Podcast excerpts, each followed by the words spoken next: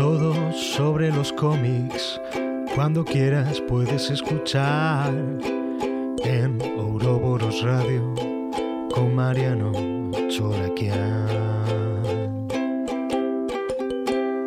Bienvenidos al programa número 51 de Euroboros Radio Fuera del Espectro. Esta semana tenemos una entrevista extensa y muy interesante con Andresa Corsi que presenta ¿Quién quiere ser superhéroe? Su flamante libro. Lamentablemente hemos tenido problemas con el audio en esa entrevista, pero el contenido es excelente. Desde ya les pedimos disculpas por esos errores y problemas técnicos. En la batea de noticias no hubo problemas técnicos, pero como siempre hubo problemas sí de contenido, ¿viste? Una de cal y una de arena. Hablamos de las convenciones, tanto nacionales como internacionales. También sobre las colonias infantiles, no las de vacaciones, sino esos perfumes que nos regalaban en los cumpleañitos. Y también las golosinas que empeoraron su sabor y su calidad. ¿De historieta? Sí, también. Hablamos bastante sobre todo el homenaje en vida que a partir de hoy tenemos que hacerle al magnánimo maestro George Pérez. Bienvenidos a Ouroboros Radio.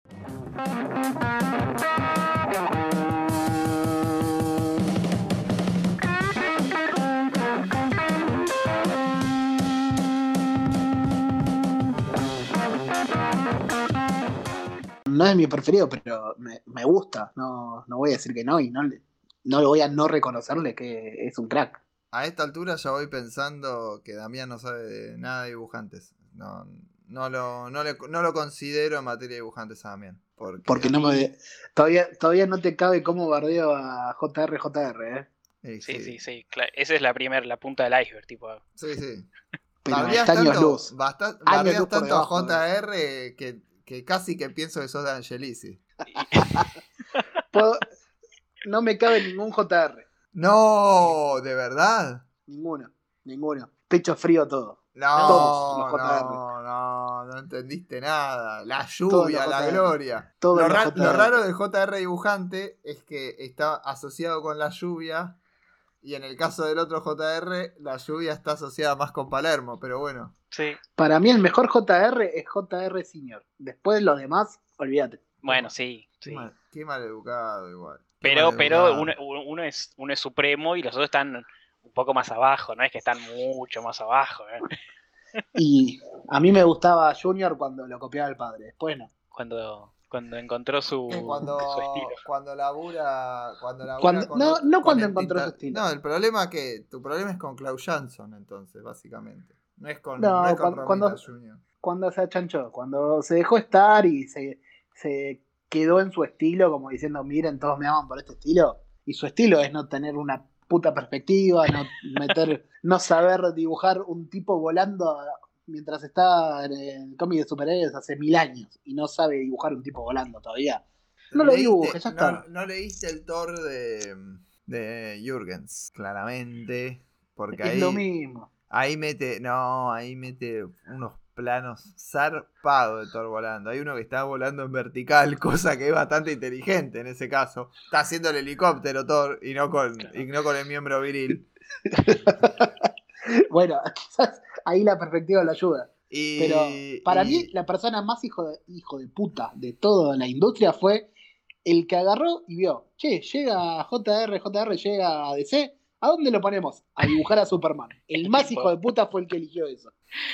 Eh, sí, polémico, ¿no? No era. Pero, pero fue, fue todo polémico entre. ¿Pero cuando ¿Vos decís ahora? Sí, ahora. En el ahora. sí, sí, con el regreso. A mí me gusta cómo dibujan el, en el que está con Miller, que pasó sin pena ni gloria, obviamente. Ese Superman Year One. A mí me gusta. Date cuenta que desde esa época para acá, y más atrás también, no dejó de dibujar lluvia, que es lo que mejor le queda porque le tapa todos los errores. En una regular es un quilombo, no puedes hacer que llueva todas las páginas. Pero en historias cortas, cada tanto, una portada, ahí le metes lluvia y todos los fanáticos, eh, aguante, qué grande, qué estilo, qué dinamismo. Déjate de joder, anda, a gritar goles de Riquelme, déjate de joder. Qué bien que se ve la lluvia cuando la dibuja igual, ¿eh? es así medio espumosa, rara. Sí, la lluvia la dibuja re bien, ¿eh? es lo que mejor dibuja la lluvia. No puedo creerlo de Riquelme. Claramente demostrar que no sabes de fútbol, qué lástima. Ni de dibujantes ni de Ni fútbol. dibujantes. Ni- Está bien, está bien, está bien, está bien. Con estos güeyes aro, ¿ven? Tengo que, tengo que acá lidiar con gente que defiende a los JR. El que, no, el, no que no, el que no quiere a Riquelme no quiere a la mamá, claramente. Y a JR, JR tampoco, o sea. Y la, mamá, la... la mamá de Riquelme no quiere a Riquelme. ¿Cómo no? Si sufría en su momento.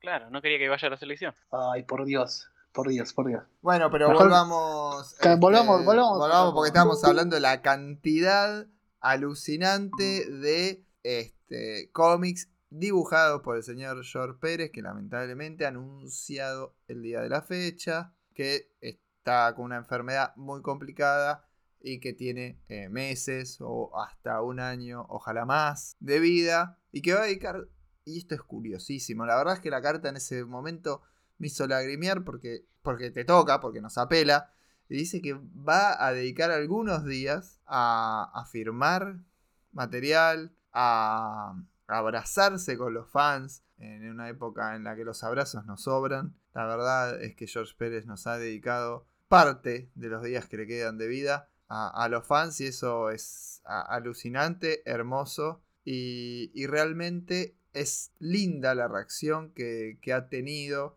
sobre todo Twitter, donde están todos, todos, todos posteando amor a Pérez y, y el tipo este, pidió despídame con mucho cariño, con mucho amor y, y no quiero hacer ningún tratamiento, prefiero ser feliz el tiempo que queda, fiel a su estilo de, de camisa hawaiana. Un Además que en, esta, en estas situaciones usualmente eh, la gente la gente conocida o pseudo famosa, para nosotros Pérez es recontra famosísimo, eh, lo vemos en la calle, como, como decía Marian, con su camisa hawaiana y imposible no, no reconocerlo.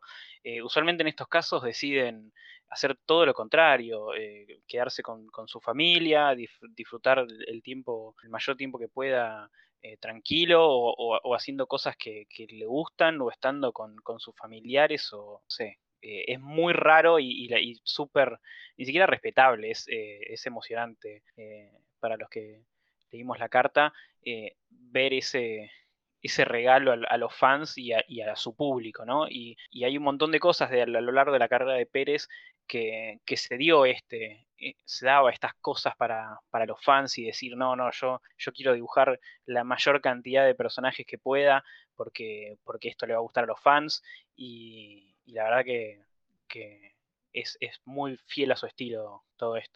Sí, la verdad la carta, como dicen, es emocionante, eh, te saca lágrimas.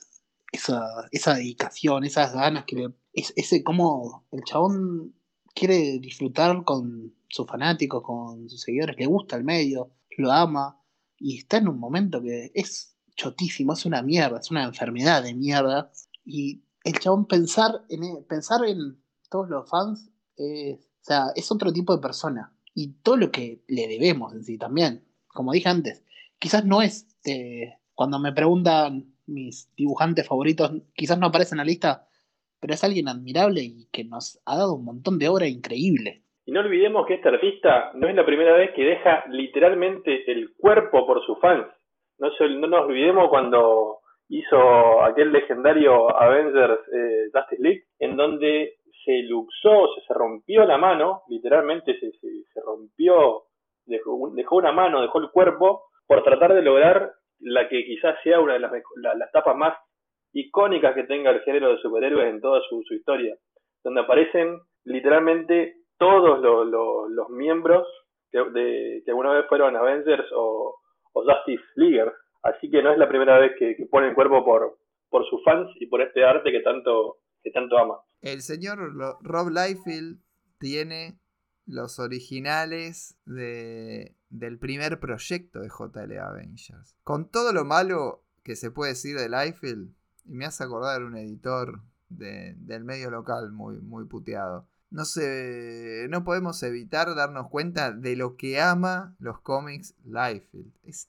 increíble. Si, el- si Rob se hubiese quedado en fancinero, sería más reconocido que como, que como artista mainstream. Porque realmente el tipo, fan de Kirby total, lo adoraba, se, se adoraba mutuamente.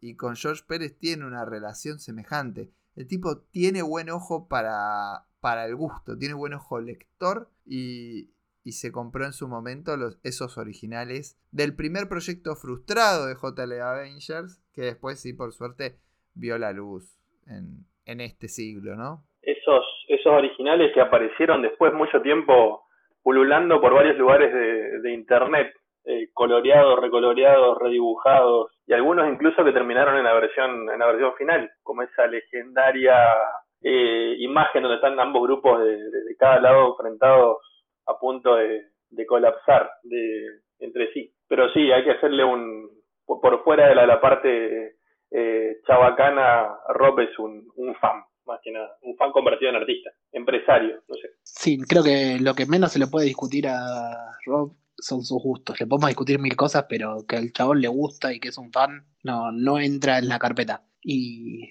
esto, bueno, eh, no sé para dónde, para dónde ir con esto, porque es re triste la noticia y a la vez es aprovechemos y eh, homenajémoslo, homenajemos a, a George Pérez y recordémoslo y hagámoslo en vida, aprovechemos este momento también. Sí, sí, hace poquito recuerdo que lo habían, le habían hecho un homenaje en vida muy lindo en la serie de Teen Titans Go, donde estrenaron un episodio donde él era un personaje dentro de los Titans directamente. Creo que el episodio se llama eh, George y, y, Marv, si no me equivoco. Está con Marv Wolfram y aparecen como personajes dentro de los de, ese juego tan satírico que siempre hacen en, en esos esa versión tan tan absurda de los Titans. No sé si lo habían visto. Estaba caricaturizado, cambiaba de camisa en cada cuadro, eh, tiraba chistes. Era es, es él, pero pero hecho cartoon, hecho dibujo animado creo que es una, como, como decía recién Dami, es una de las eh, mejores oportunidades para, para un artista que, que, que, tiene, que siempre nos agarran desprevenidos estas, estas, estas situaciones y siempre con el, con el diario del lunes eh, y diciendo, uy, eh, era una leyenda y, ¿Y qué hicimos con eso? Los homenajes siempre llegan después, las páginas de, en, dentro de los cómics de las, de las grandes editoriales eh, recordándolo siempre llegan después y creo que es un momento donde recontra se da la oportunidad de, mostrarle el, el, nivel de leyenda y de, grosso que es dentro del mundo de los cómics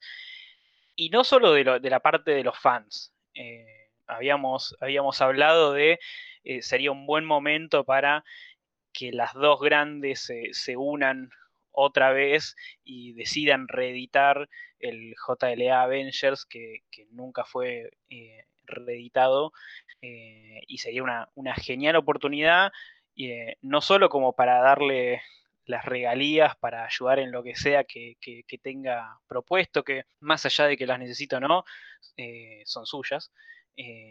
Así que sería un, un, recontra buen gesto de decirle, che, mirá, tu material, lo que hiciste queda para, para la, posteridad y para que cualquiera que lo quiera leer lo pueda comprar y, no tenga que, le rompan la cabeza por ediciones agotadas o, llegar a internet, ¿no? Que es donde por lo menos yo lo leí ahí.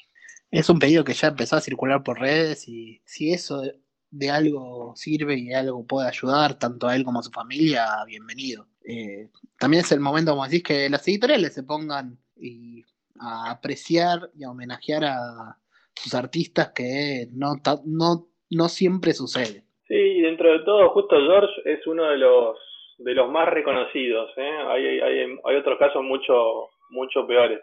Creo que dentro de todo el ninguneo habitual, él destaca por sobre la media porque, bueno, le, le han hecho algunos homenajes, algunos reconocimientos, aunque más, mayor no sean simbólicos de, a lo largo de, su carrera. El tema de JLA Avengers es bastante complicado por un montón de cuestiones, derechos compartidos, quizá ahí Mariano pueda aportar algo desde el punto de vista legal o, corporativo, no sé, es Warner versus Disney, o sea, es, como, no sé, este River y Boca tratando de sacar una camiseta, una camiseta en, en conjunto, algo así, me imagino, pero, pero no será imposible, me imagino, algún acuerdo comercial puede, puede haber. Sí, sí, si quieren firmarlo, pueden hacerlo. El tema es cerrar algunas cuestiones contractuales. Desde los problemas estos legales no hay ninguno. Es ponerse de acuerdo a quiénes son los, los licenciatarios y punto.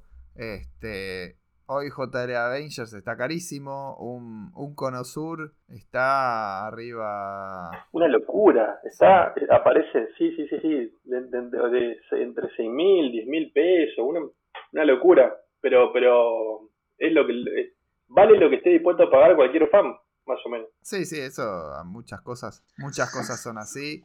Y, hablando de, ediciones argentinas como esta, tan recordada de Cono Sur de JL Avengers, hemos tenido la pésima noticia de las suspensiones, otra vez las, las cancelaciones por tiempo indefinido, llámenle como le llamen. Este, Panini otra vez eh, suspende prácticamente la totalidad de los títulos para esta semana. Le hemos preguntado a, la representación que tiene Panini acá en Argentina, en una oficina que es CD, CD Distribuciones, este, que también eh, son dueños de la comiquería. SD Distribuciones es una, una empresa muy grande que, también tiene la distribución de historieta en España. Y acá en Argentina distribuye Panini, Utopía, un montón. Este, y llega a librerías también este, generales. Tiene la particularidad Panini acá en Argentina que no tiene oficina propia, sino que, trabaja a distancia y la, y la producción está repartida entre el dueño de la licencia, que es la propia Panini, Omnipress, curioso, la competencia, digamos, Marvel DC, bueno, Omnipress hace la, la traducción, el diseño, todo lo que vendría a ser el armado gráfico de, la producción y después a imprenta lo hace a través de la que dispone SD Distribuciones y SD también llega a las, a las comiquerías, a las librerías y a la propia revistería. ¿De quién es la responsabilidad? No lo sabemos, nadie se ha hecho cargo, como, como suele suceder, ¿no? Estamos, mal acostumbrados a no, a no hacernos cargo de los errores somos humanos, estamos destinados a equivocarnos indefinidamente y sin embargo nos cuesta, nos cuesta aceptar esa condición. Bueno, acá nadie se ha hecho cargo. SD no ha respondido las consultas, tuve la, la amabilidad tal vez o la responsabilidad como divulgador de llamarlos por teléfono y no, y no dieron ningún tipo de respuesta me pidieron que les mande un mail para ver si, si, que, si, si llegaba alguien, si lo reenviaban a Panini, tampoco tuve respuesta. Y por, y por fuentes off the record sí hemos recibido que el problema sería de imprenta, otra vez lamentada crisis del papel, pero la realidad es que se va dando tan seguido que, que ya estamos hablando de otra cosa. Efectivamente hay atrasos en las imprentas, se está viendo quilombo, todas las editoriales lo tienen, pero, pero esto ya es especial. Ya hay un ingrediente más que eh, atrasa un montón el avance de, Panini en Argentina en la edición, que cuando se anunció fue muy festejado y hoy está siendo prácticamente, a mi criterio, bochornoso, más allá de las buenas ideas que han tenido en algunas decisiones editoriales. El tema de la crisis del papel que mencionás, que ya hemos hablado acá hace varios programas, más, de una vez, eh, no es un argumento que haya esgrimido Panini. Panini en sus anuncios de retrasos no menciona ninguna, ninguna causa, sino solo es el anuncio. Así que el tema del papel, hasta ahora la única editorial que lo ha mencionado como causa de atrasos ha sido Pop Fiction. Otras editoriales en sus atrasos no lo han indicado. Así que yo no estoy tan seguro que el tema de papel, la escasez de papel de la que se habla en Estados Unidos, sea de verdad la causa final acá, quizás va por otro lado. La causa imprenta, eh, otras editoriales lo han mencionado. Omnipress más de una vez ha declarado que algunos de sus atrasos, y no estoy hablando de los recientes, sino en los, a lo largo de los años, se han debido a temas de imprenta, que las imprentas son pocas, que las imprentas no cumplen con las fechas, que cambian los costos, etc. Así que para mí lo más probable es que sea un tema de imprenta y que haya habido, mi teoría es que hay un manejo raro en el tema imprentas, que no está funcionando, no alcanzan a cubrir y no sé cuáles serán las razones detrás de eso. ¿Tienen alguna otra teoría? Lo, Sí, lo raro es que genera esto, ¿no? La, falta de una respuesta oficial eh, nos, llega, nos lleva a nosotros a, tener que escribir teorías. Yo tengo dos, y no quiero que, que, se rían, porque son teorías muy, muy serias. La primera es que están esperando Navidad que quieren que sacar, sacar todos los cómics juntos en Navidad, hacer tipo una movida de marketing con regalos y que sea todo un festejo. Miren chicos, acá tienen los Eternals de Gaiman, los Eternals de Kirby, el ómnibus de, de Michelini y, y Todd McFarlane eh, eh, también está acá y, y se da toda una fiesta, tipo así medio como, como joda La teoría, la teoría más optimista. Sí, sí, sí, súper optimista de que es todo a propósito. Con Eh, poco sustento porque falta una semana, dos semanas. No, tampoco que falta, es que faltan dos meses para Navidad. Pero bueno, te, te No, dejo. pe- pe- pe- ponele Está más loco. o menos el una cosa para hacerlo tipo medio flash mob onda el 23 ahí con los regalitos y, y todos felices y contentos y todo el mundo regalando cómics. Co- Como el regalo prometido, así como Schwarzenegger comprando Eternals, Eternals. Sí, sí. La noche.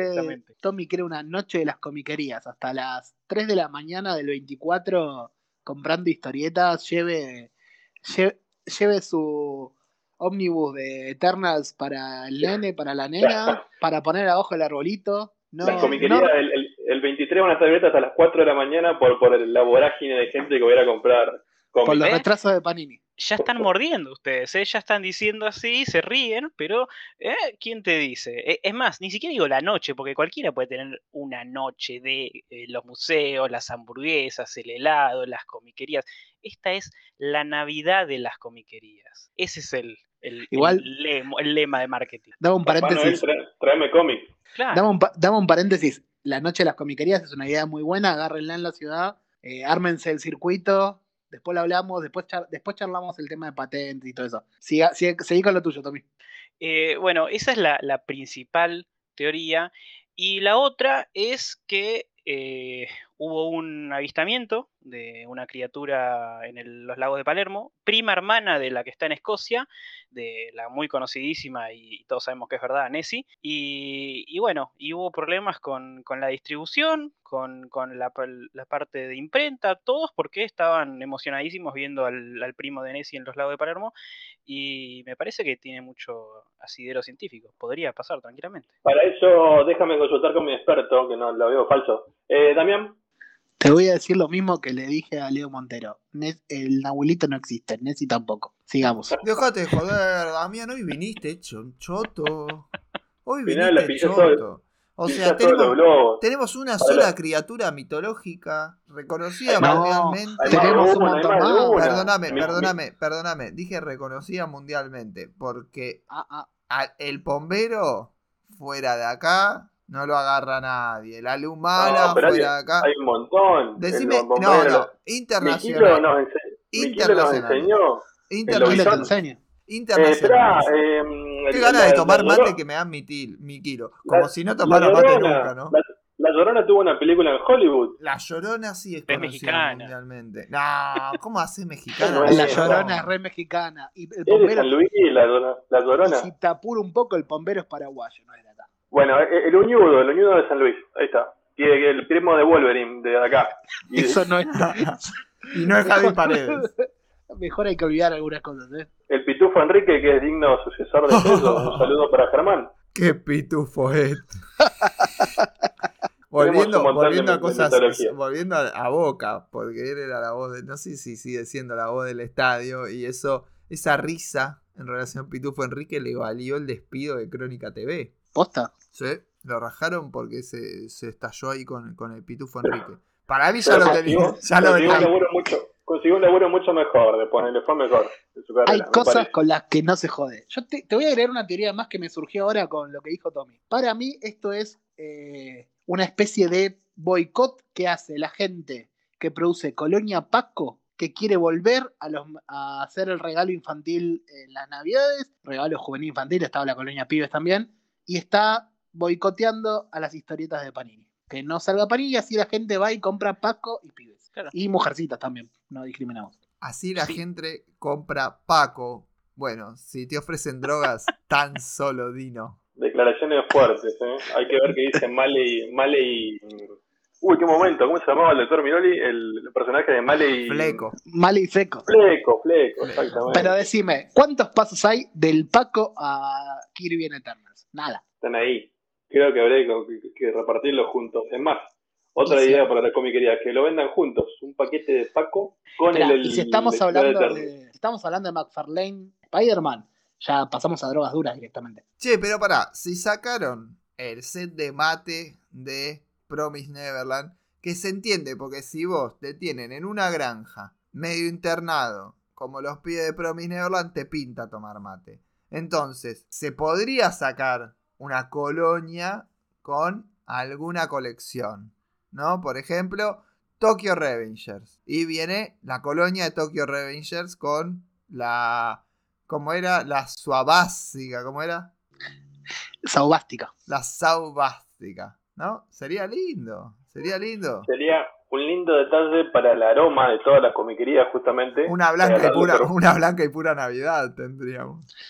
Un- Vos decís que sale. Vos decís que Paco edición Tokyo Revengers. Sí, además a Paco le- lo podés eh, transformar claramente en un Takemichi. Va, pero al toque. Paco es un, es un Jimmy Olsen cualquiera, un... Un, Un Archie. Un Archie. Sí, sí, sí. Pero si tiene Archie en la. Si viene en el packaging, viene Archie, yo te la compro la colonia, ¿no? Yo soy bastante, bastante fan de Archie. Hoy estaba, estaba pensando en Archie, ¿no?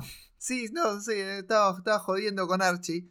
Y, y vino, o sea, yo no, no sé, nunca lo leí en castellano. Pero Jackhead se llama Torombolo. Torombolo. Es bien mexicano eso, ¿eh? Sí, claro, siempre se llamó Torombolo. Para mí fue Torombolo de siempre hasta que descubrí que se llamaba Jarhead. Al, al revés, justamente. Hay una, una escena muy linda en la serie, que seguramente no habrás visto la serie de, de Riverdale. Yo sí, versión- yo sí. ¿Cómo, cómo La- esas cosas? La versión Dark de, de, de Archie, de, de- ¿Te imaginas? ¿Te imaginás? Muy Es más, bien. Te Me linkeo todo y en el, en el último capítulo, creo, o el anterior, apareció la llorona. Te linkeo todo. Es cierto, sí, sí. Y en un episodio que, bueno, Darkhead es, es un poco más, más, más, más duro.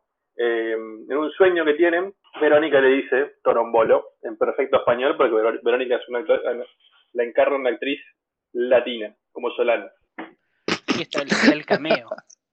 El cameo de Torombolo. ¿Y qué estaba comiendo? Un chori. Y fue un hermoso, un hermoso guiño para toda la comunidad hispanohablante que, que, que le reconoció y le validó el, el Torombolo textual, textual y, y en perfecto español. Hablando de esto, ¿vieron? De la de las infancias y de cómo éramos de pendejos. ¿Se dieron cuenta que las golosinas vienen más chotas? ¿Fueron bajando la calidad?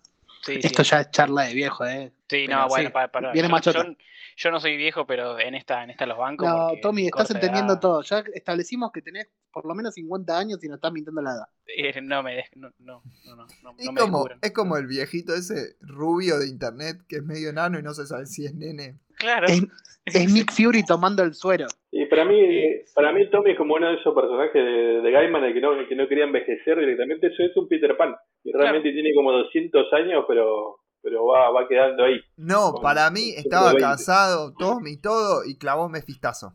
Re- el rebuteo. Volví. Antes, antes de sumarse a cabo, decís que clavó el mefistazo y tenemos a este nuevo, al New Tommy. All new, all different Tommy. Este, sí, sí, sí.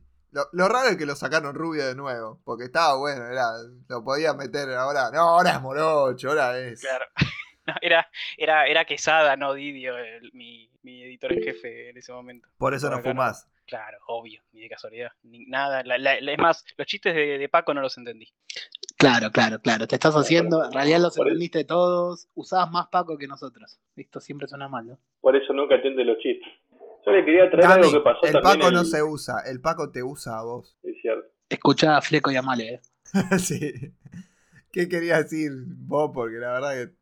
¿Vieron, ¿Vieron todo lo que pasó este último fin de semana que fue maravilloso en lo que respecta a, a convenciones? Hubo de todo. Hubo convenciones en Bahía Blanca, en Los Ángeles, em, en Ecuador, pero la que definitivamente rompió todo Internet y rompió con el esquema global de convenciones fue la edición 2021 del CCXP en San Paulo, Brasil, la convención más grande del mundo. ¿Hablan de cómics ahí o es todo.? Hablan de cómics, hablan, hablan de cómics jueguito. y tienen mucho más, esto lo puedo decir por experiencia propia, porque tomé el laburo de ir en el 2018 para, para prepararme para ese tipo de, de chicaneadas ante el pueblo, ante la pobre CXP, y sí, pude comprobar que hay mucho más cómics del, del que vi en, en otras convenciones de, de la región. No, no es que no haya, hay, hay mucho material también para la parte audiovisual, los estudios ponen toda la, la,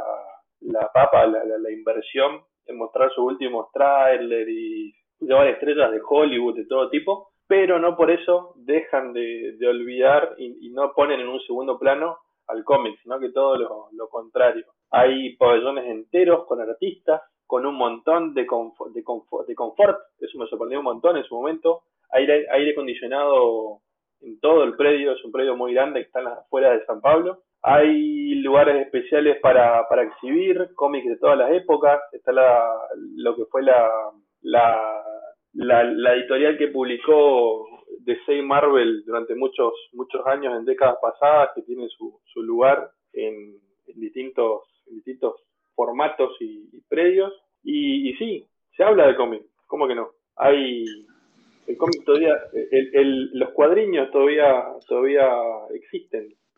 Tengo una duda, Bob. A ver si vos me podés aclarar. ¿Cómo le dicen a Torombolo en Brasil? ¿Cómo le dicen a Torombolo en Brasil? Qué buena pregunta. No te puedo decir cómo, no, no lo tengo previsto. Si me das un rato, quizás la internet me pueda ayudar. Lo dejo, de, ta lo dejo de tarea porque es una duda en serio. ¿eh? Es, es, es tor, tor, claro, Torombiño o Torombao. No hay mucha. Toromboldiño. Torombolao. Torombolao. Es oh, que Archie pero tengan en cuenta que Archie no tiene tanta tanta penetración cultural en Brasil. O si no, una que me gusta a mí es Yajechi. Puede ser Yajechi. Sí, sí, sí. En España le dicen Jugea. ¿Qué? ¿Viste? Viste que en España no traducen eso. No. Agarran todo como está Le y lo literal, leen. sí. Jugea. Jujea. Acuérden, acuérdense que Brasil tiene su propia su propia Mafalda, Archie y todo junto en lo que es la, la turma de Mónica.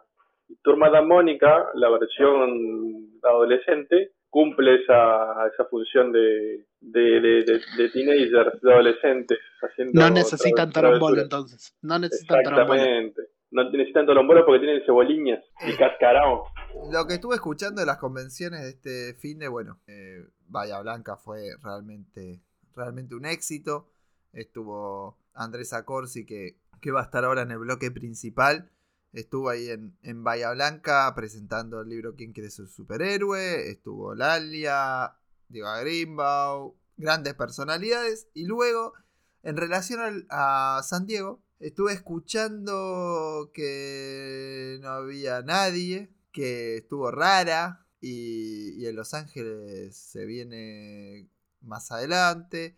Ahora aparecen todas las, con, las convenciones más comiqueras estadounidenses sobre estas, sobre estas semanas, este, que, que, son las que más tienen que ver con historieta, donde más este, issues viejos y todo eso se puede encontrar, que es la de Baltimore, la, la que hace, eh, se hace en Seattle, y hay una más que ahora no me sale.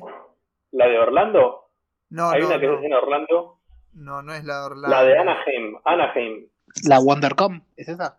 Esa es la de Anaheim. Sí, sí, yo creo que es esa, ¿eh? quizás estás pensando en esa. Hay un montón igual, los tienen una, casi una por, por o más de una por, por estado. Pero realmente acá dijeron que, que estuvo todavía raro la no presencia del cine y de, y de la televisión es importante, pero tampoco había puestos de editoriales todavía. Entonces, todo le falta. Se necesita un poquito más de tiempo para que se restablezca la totalidad de las convenciones, al menos en Estados Unidos. Acá en Argentina hay un impulso muy grande porque a las editoriales les interesa de sobremanera la presencia de, de convenciones. Y hay un rumor. gran, Hay un rumor. la gran, rumor. Yo me, me, me- animo a tirarlo sin, sin media cinta por, una cuestión de localidad. ¿Habrá Crack Bamboo 2022?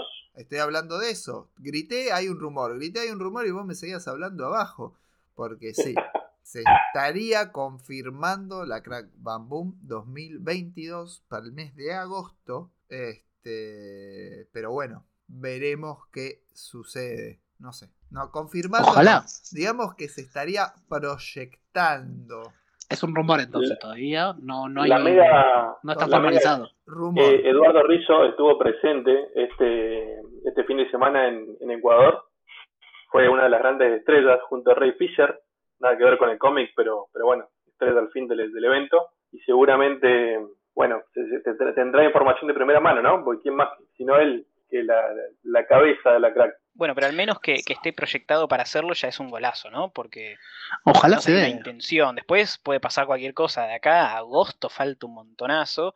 Pero bueno, bien. Y pero, pero está bien porque esto lleva tiempo de planificar y ojalá se dé, ojalá tengamos un encuentro comiquero este próximo año y no tengamos otro año más sin este tipo de convenciones de gran escala. Sí, sí, y, sabemos que si vuelve uno, empiezan a volver todos y, y se abre un poco más el panorama respecto a, bueno, por lo menos convenciones o, o estas juntadas masivas de fans, que estaría, estaría bueno que, que vuelvan. Eh, raro que hace poco había salido la, la Argentina Game Show eh, con, con parte presencial, que creo que fue el mes pasado, si no me equivoco. Y, mm, ¿Qué es con- eso? Argentina Game Show. ¿Qué, qué, qué hacen? ¿Juegan?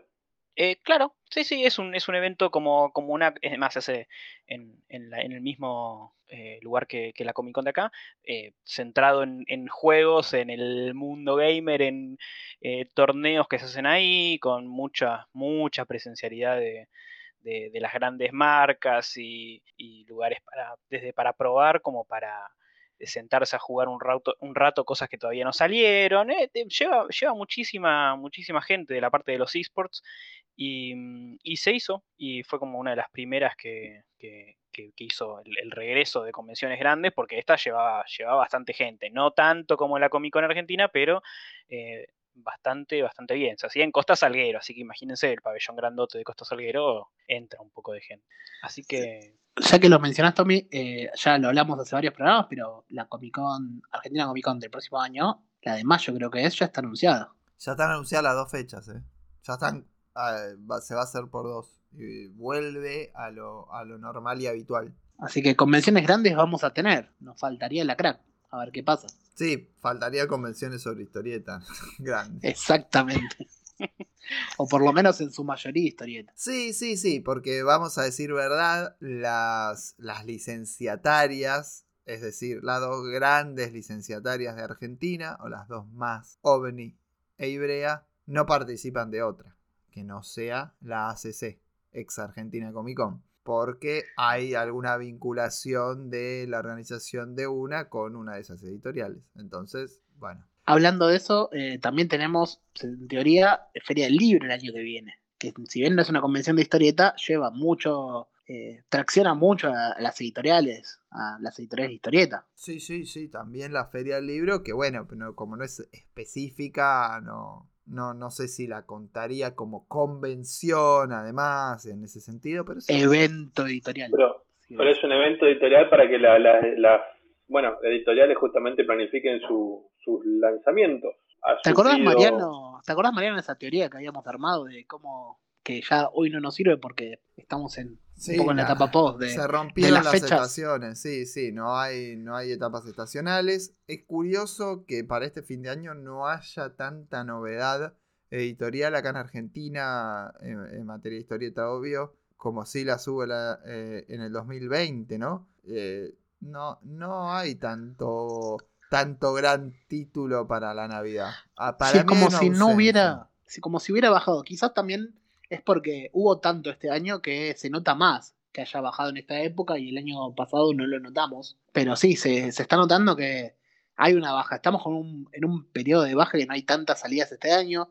Quizás la teoría de el stock navideño y la noche navideña y las comiquerías que hablaba Tommy también se está colando acá. Andás a ver. están todos preparadísimos. En cualquier momento esto explota y se rompe todo lleno de cómics por, cómics por todos lados. El 26 hablamos, Tommy. Espero que, espero que sí, esperemos. Y bueno, aprovecho ahora que estuvimos hablando de Nacional y estábamos hablando de diciembre, y les voy a contar las preventas que tenemos anunciadas, porque más allá de que no tengamos tantas salidas, tenemos un montón de preventas anunciadas. Eh, esta, para esta semana salieron cuatro preventas. Lo que tengo que destacar es que dos de las preventas son de material que está siendo reeditado. Pero voy a contarles. Arranco por la gente de comic.ar, que va a sacar un libro que se llama Mar Abierto a través del Pacífico, de Miguel Paradiso. La preventa ya está activa. Esta es la primer preventa. Y después tenemos dos por la gente de Loco Rabia. Por un lado tenemos un nuevo libro de Nahuel Sadarnaga y de Corre Guachín, que se llama Corre Guachín, las salchiaventuras. Ese te va a interesar a vos, sobre todo. Aguante, aguante, si aguante Guachín, el primer perro salchicha argentino protagoniza su propia tira. Hay, Guachín para rato. Eh, hace, hace un tiempito eh, lo castró Nahuel, así que le mandamos un gran saludo. Y también de Loco Rabia está la, la reedición de Basura, ese clásico de, Carlos Trillo y Juan Jiménez. Estas ambos por Loco Rabia. Y después otra preventa que le anunciamos la semana pasada que iba a salir en, estos días. Se anunció ya la preventa, que es la de Fantasciencia. Fantasciencia de, de un gran amigo, Mauro Mantera, alguien que queremos mucho. Y está saliendo esta nueva edición a color que les comentamos la semana pasada por Rapdomant, este, esta nueva versión de Fantasciencia que salió hace más de 10 años por Omnipress y, tuvo una nueva vida en, en Stonebot Comics, el sitio, el, sitio de historieta online para Estados Unidos, eh, donde había gente Omni también involucrada. Bueno, ahora va a verse en el mercado local en papel por Rapdomantes. Y también hay un evento de historieta nacional eh, la semana pasada hizo su evento Libera la Bestia y esta semana el Maten Palusa, nombre bastante particular de esta especie de encuentro de fin de año que arma la gente Maten al mensajero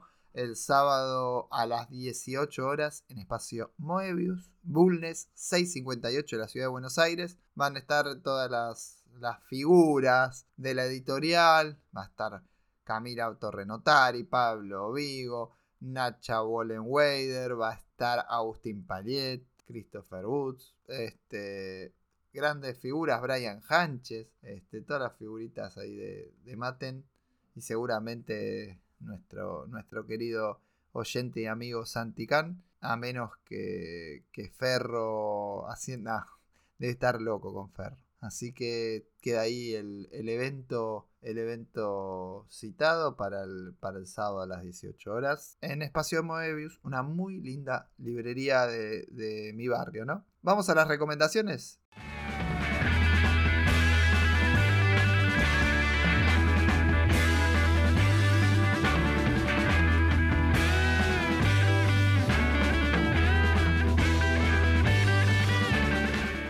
Recomendaciones de la mano de los amigos de Meridiana Comics, que queda en Avenida Rivadavia 4963, local 18 de la Galería Rivadavia, o pueden entrar a meridianacomics.com, ahí llena el carrito, pum, pum, pum, suman, envío a todo el país rapidísimo. ¿Qué recomendamos esta semana? Esta semana voy a recomendar una historia redondita que se llama Universo Batman, que saca eh, Omnipress. Hace unos años, cuando mm, eh, DC decide salir un poco del mercado tradicional de, venta, arma un convenio con, una, eh, con una línea de supermercados para llegar con unas historias eh, reeditadas de, viejas historietas y una línea nueva de, de historias en las cuales cruzaban los artistas con los personajes más grandes de la casa. En ese momento, Batman estaba siendo conducido por Tom King y Bendy estaba trabajando con Superman. Y para esta propuesta hicieron el cambiazo y Bendy se va a hacer historietas de Batman y Superman se queda con lo de Tom King. Omnipress ya sacó hace unas semanas atrás Superman arriba en el cielo, que fue la propuesta, y esta es la propuesta que hicieron con, con Batman, donde Brian Michael Bendis toma una versión muy libre de, lo que podríamos considerar a, Batman con su, toda su mitología y acompañado por Nick Derrington, un artista muy muy versátil, muy muy lindo, que, que, la verdad que dibuja un montón, arma una historieta redonda en, lo que acá conocemos como autoconclusivo, presentando una historia en que arranca y termina, tiene una, un, es este, fácil de entender, muy amigable y en la que Batman pasa por un montón de aventuras a lo largo de un montón de épocas y locaciones en el universo DC. Así que, bueno, esa es la propuesta. Entrenle con toda confianza que no se van a salir, no van a ser decepcionados. Y yo les voy a recomendar, ahora haciendo otro salto, aprovechando que no está Diego, les voy a recomendar un manga, pero con un poco de trampa, porque es un manga que nos gusta a todos, que nos gusta a esta generación en la que estamos metidos los millennials, que es Captain Subasa. Está saliendo ya el número 7, el séptimo tomo de Subasa, ya vamos por el 7, es increíble. Estoy eh, muy contento de que podamos avanzar y que esta serie se va a terminar, no va a ser dentro de tanto tiempo. ¿Qué tiene en particular este tomo 7? Primero que tiene una portada hermosa. Eh, Mariano ya la estuvo poniendo en redes. Esa portada es hermosa, que es todo el equipo del Nangatsu. Y tenemos el. Este es el cierre del torneo de primaria. ¿Por qué me interesa tanto este tomo? Es porque acá se pega el salto. En Nankatsu, la etapa del Newpie, como lo conocimos en nuestra infancia, la etapa de la primaria es la que más recordamos. Pero para mí la etapa más interesante que hace Yoichi, Takahashi cuando escribe a Subasa es cuando llega a la secundaria. Ahí empieza a profesionalizar la cosa. Cuando arranca el torneo de secundaria, cuando arranca, la etapa de secundaria de, de Subasa, de nuestro Oliver es cuando empieza a ver historias en serio. Tenemos lesiones, tenemos situaciones de profesionalidad, cambios, los jugadores que ya no está, en la, en de la secundaria es un equipo que no tiene ni a Benji ni a Tom Misaki. Es otro equipo donde su base se pone a prueba. Sabemos que siempre va a ganar, eso no es un spoiler. Pero acá los partidos son mucho más interesantes. Y nos prepara para la siguiente etapa, que para mí es la mejor de todo su base, que es cuando empieza la cuestión de selecciones. Cuando su base llega a la selección juvenil primero y después a la nacional de Japón. Así que los dejo con, esto. Sigan a su base, sigan esto que me parece increíble. Bueno, y me toca recomendar a mí, y obviamente eh, que ya sabemos que sale esto, está confirmado que esto va a salir esta semana, eh, con Marvel y con un tomo de Panini nuevo, el Immortal Hulk y otras historias. Es un título bastante mentiroso porque son tres historias de tres cómics distintos eh, dentro del, evento de Absolute Carnage. Eh, se van a dar cuenta porque la portada está Hulk y Carnage atrás. Eh, lo raro es que no lo dice en ningún lado, que sea parte del evento de Carnage absoluto. y usualmente los, los tie-ins, como lo llamamos estos one-shots que salen dentro de, de un evento, no son los más por ahí sí son entretenidos, pero no son los más copados, los que tengan mejor calidad, son medio como para salir del paso, como para rellenar un, evento grandote, pero estos tres están muy, muy buenos. ¿Qué tienen de particular? Es que están hechos por el equipo creativo de cada serie. son tres historias de, de 20-25 páginas cada una. La primera es de Immortal Hulk, escrito por Ewing y dibujado por Felipe Andrade, que es uno de los one shots de, este, de ese año que salió este cómic en Estados Unidos, que, debe ser uno de mis favoritos porque está increíble. Eh, al mismo nivel que la serie regular de Ewing, si están eh, coleccionando y comprando Immortal Hulk, este es súper recomendable. Un gran laburo de Ewing y Felipe Andrade que la, que la descose la segunda historia es de Symbiote Spider-Man, que también salió el, TPB, dos TPBs de, Panini, de Peter David con Mobili, con Francesco Mobili, eh, también esto es raro porque es una historia medio de, crimen, de misterio, donde no es el típico, la típica aparición de Carnage y, ahí a los, golpes con, los superhéroes. Eh, gran laburo de Peter David, trayendo cosas de las primeras apariciones del, traje, traje negro de, de Spider-Man, del simbionte. Y después está la tercera historia, que es el simbionte de la venganza, eh, y con ese nombre, obviamente es un cómic de, Ghost Rider, eh, escrito por Ed Brisson, que es el que estaba escribiendo la serie regular de Ghost Rider, y dibujado por mi querido amigo y nuestro compatriota Juan Frigeri, que la verdad hace un laburazo con, con, Ghost Rider. Él era el principal dibujante de, la serie, así que está muy, muy bueno eh, y bastante metido dentro de la continuidad de Ghost Rider y dejando cosas ahí medio picando para, para el futuro. Eh, así que una, una peleita de, Carnage con, el Ghost Rider eh, siempre, siempre viene bien. Así que bueno, ese es mi, mi recomendable. La verdad está bárbaro.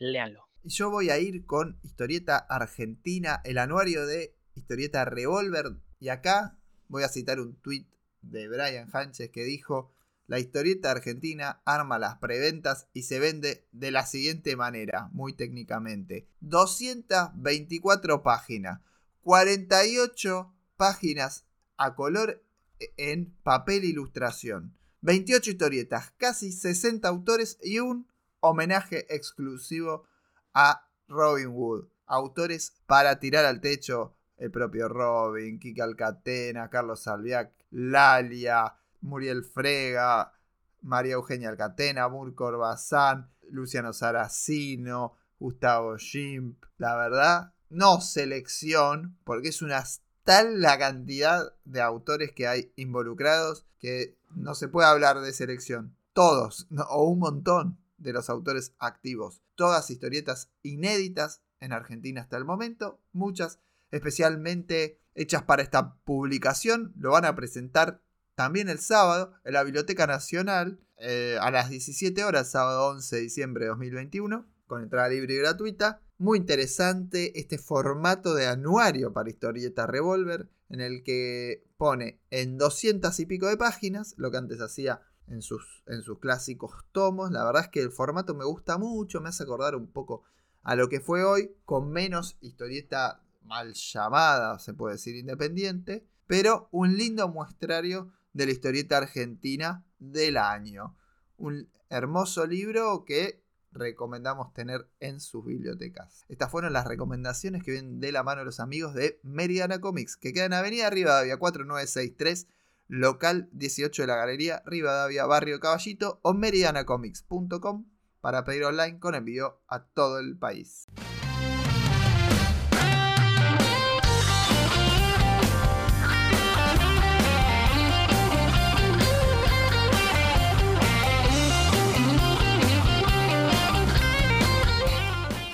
Último bloque del programa y como habrán visto, tenemos a un invitado muy especial, Andrés Acorsi, viene a charlar un poco sobre su libro ¿Quién quiere ser superhéroe? ¿Cómo andas, Andrés?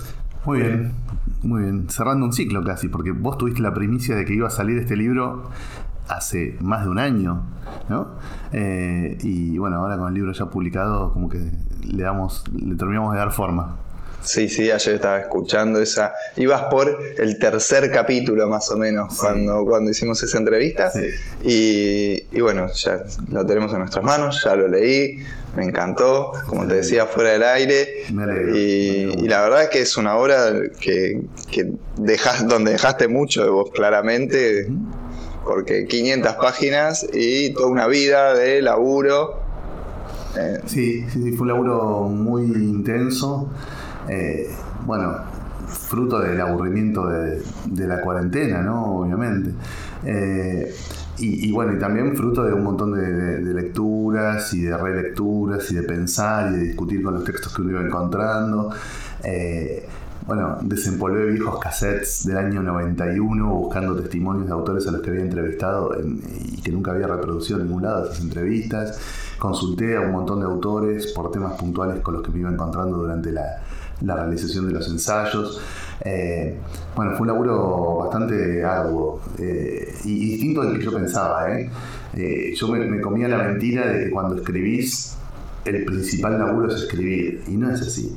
El principal laburo es leer, pensar, o sea, discutir con lo que estás leyendo y después escribir. Y escribir es como la tercera en orden y la tercera en importancia de las tres cosas que hay que hacer cuando escribís un ensayo. Así que bueno, eso también me, educó en, un punto.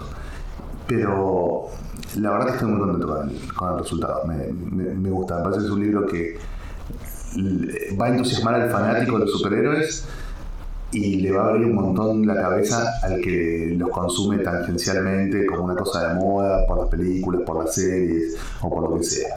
Eh, me parece que no quedó muy inaccesible ni muy crítico al, lector nuevo o, ocasional y que tiene mucha data y sustancia para el lector de 30 años o 20 años o 40 años, como en mi caso de, cómics.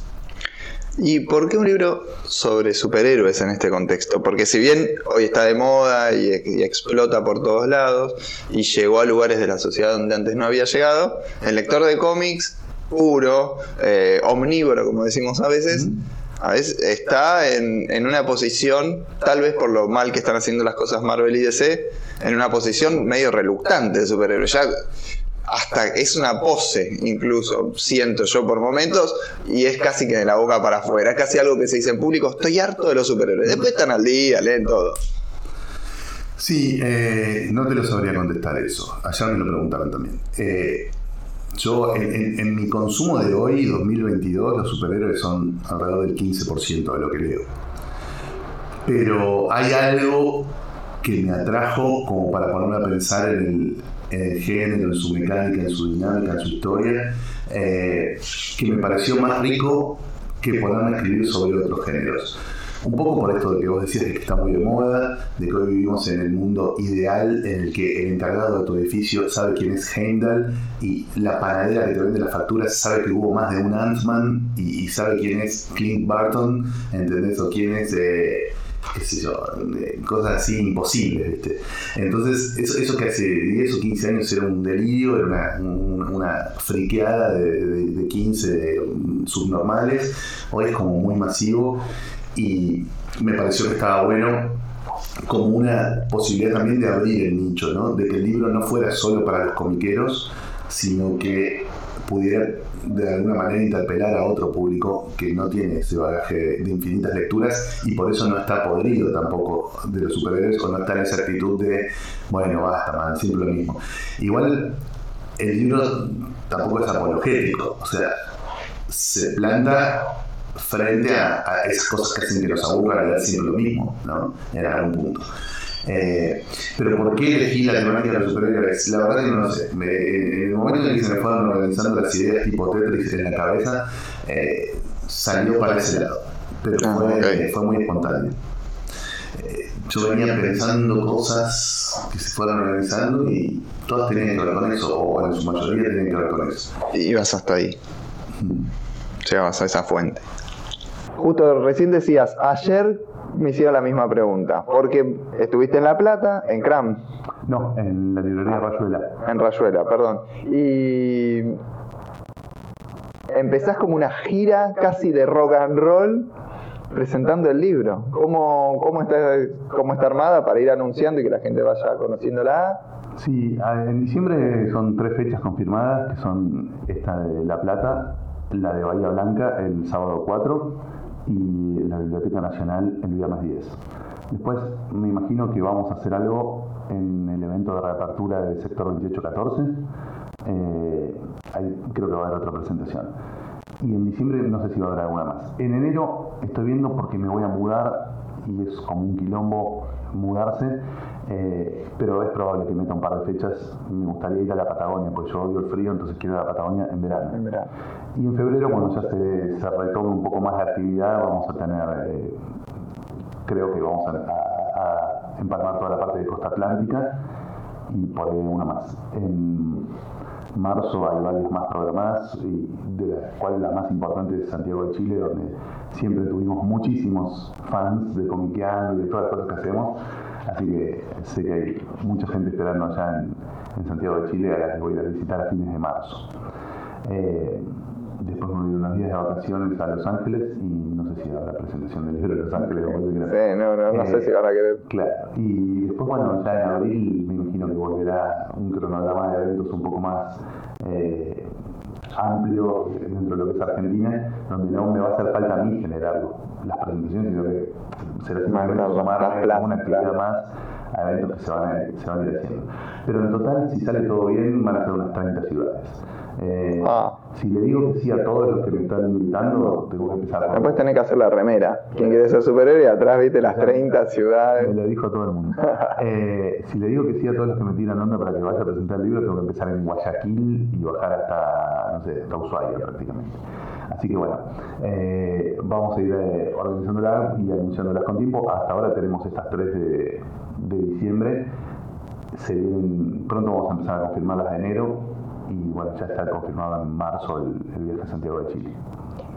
En esto de mezclar un poquito al rock y a los cómics, el otro día te escuchaba con, con Gustavo Olmedo, la segunda aparición ahí en Quemar un Patrullero, que hablaban de Watchmen y de, y de Dark Knight, pero también de, otra, de un montón de cosas, de cómo se vivió el cómic en los 90 acá, Este, bueno, habían hecho anteriormente el reencuentro entre ustedes. Yo era un pendejo que, en aquel momento los escuchaba. En efecto, estoy acá grabando este programa un poco fue el germen esas apariciones que hiciste en tiempos violentos, el germen de que me pique el bichito y que por ahí este, elija, viste que alguno quiere ser dibujante, otro, no, a mí me gustaría ser guionista. Yo siempre tuve más claro que no me interesaba nada de eso, sino más por este lado y creo que en ese programa eh, en tiempos violentos me había picado el bichito, lo quería nombrar porque la verdad es que para mi generación creo que fue muy importante eso. Sí, para mí también fue importante, fueron seis años eh, en un medio que en ese momento era muy escuchado, no sé ahora cuánta gente escuchaba rock and pop, pero en aquella época era muy escuchado, y sobre todo el nicho del metal, de, los fans de heavy metal, que para mí no había otros programas dedicados a ese género, eh, eran muy fieles seguidores de, tiempos violentos. Y nada, fueron años muy lindos, imagínate. Me, subía a un taxi y con, una, con otra persona me ponía a hablar y el taxista me decía, para, yo, vos sos el que habla de cómics en la radio, eh, ¿viste? Y cosas así locas, ¿viste? Que te reconocieran por la voz en, lugares insólitos.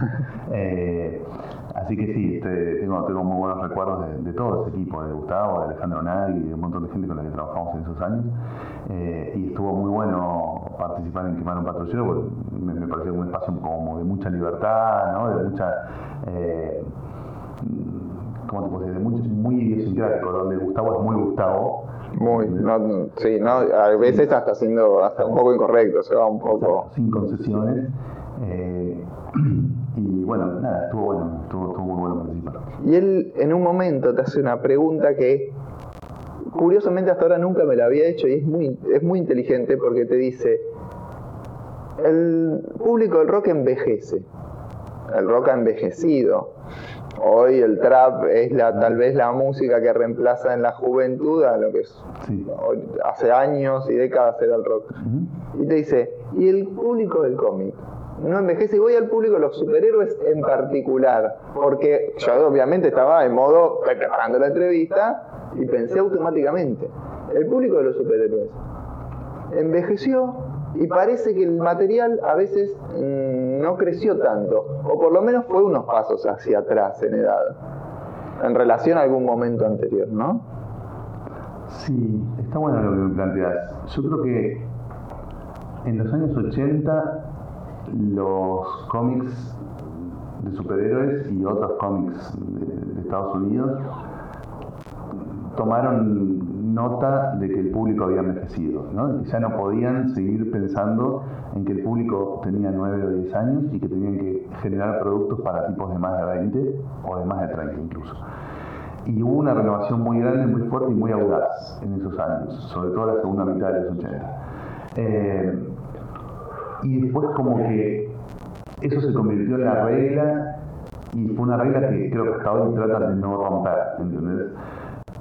Ese, ese grado de, entre comillas, madurez o ese target se convirtió en el target forever, en el target principal al que no hay que alienar. Eh, y claro, los tipos que teníamos 25 en el 93, ahora tenemos 50 y pico. Claro. Eh, y nos parece un poco pelotudo lo que leíamos en el 93. Quizás no todo, obviamente hay cosas que leíamos en el 93 que estaban buenísimas o que estaban incluso adelantadas a su época. Sí.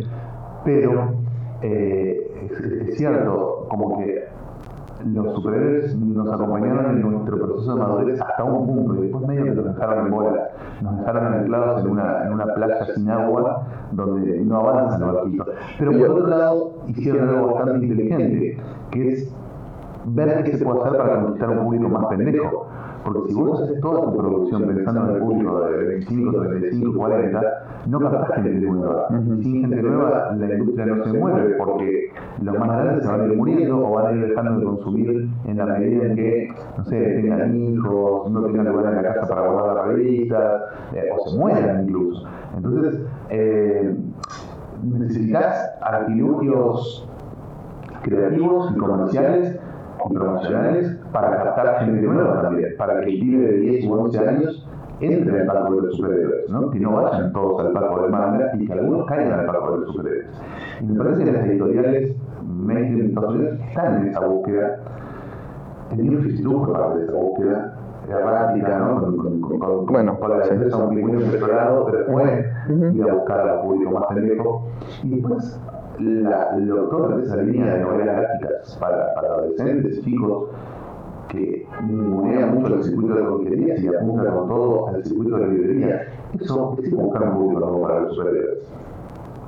pero el público tradicional está absolutamente abandonado y la continuidad principal no piensa en ese público que es el que efectivamente la sigue y, y- y le interesa esa continuidad Sí, que principal. La, la continuidad principal eh, juega de un modo ambiguo, digamos, ¿no? Juega a tratar de ser accesible al lector nuevo que descubre los personajes gracias a la tele o al cine y a la vez tratar de conformar al lector clásico de con muchos años de militancia en el palo. Por lo que vos decís, por donde vos, vos, vos te estás poniendo en un lugar de no estar cumpliendo con la consigna de mantener interesado al lector clásico. Claro, yo creo que ahí está teniendo un derrame claramente de lectores, entonces está perdiendo los más fieles, que es el error más grave que puede hacer cualquier núcleo de gente que es fanática de algo. Es decir, tenés fanáticos, tenés gente que es adicta, que te lee hace 40 años Sí. y que la tenés descontenta, Sí. enculada y mucha que se va yendo. El New 52 fue una gran oportunidad para que haya gente que se rehabilite y dejaron el cómic de superhéroes. Sí, sí. Entonces yo por ahí últimamente sí, estoy en una tesitura de decir, ¿por qué no una línea ultra nerd, de ultra continuidad, que no existe y que esa solución nos la dieron con el Black Label, que es todo lo contrario, que es hiper casual el Black Label en realidad, no es para alguien que es hiper enganchado, que sabe todo, que agarra todas las referencias, sino todo lo contrario, es para alguien que entra y sale, que ve la película y un día lee un cómic, pero no Eh, siempre. La de Other History of DC Universe es para nerd Sí. hardcore, ¿eh? Es así, pero son cinco. Cinco capítulos, no, sí. Eh, Y, ni- y para mí no son historietas, pero bueno. bueno, es, es como que no es exactamente una historia, tenés razón.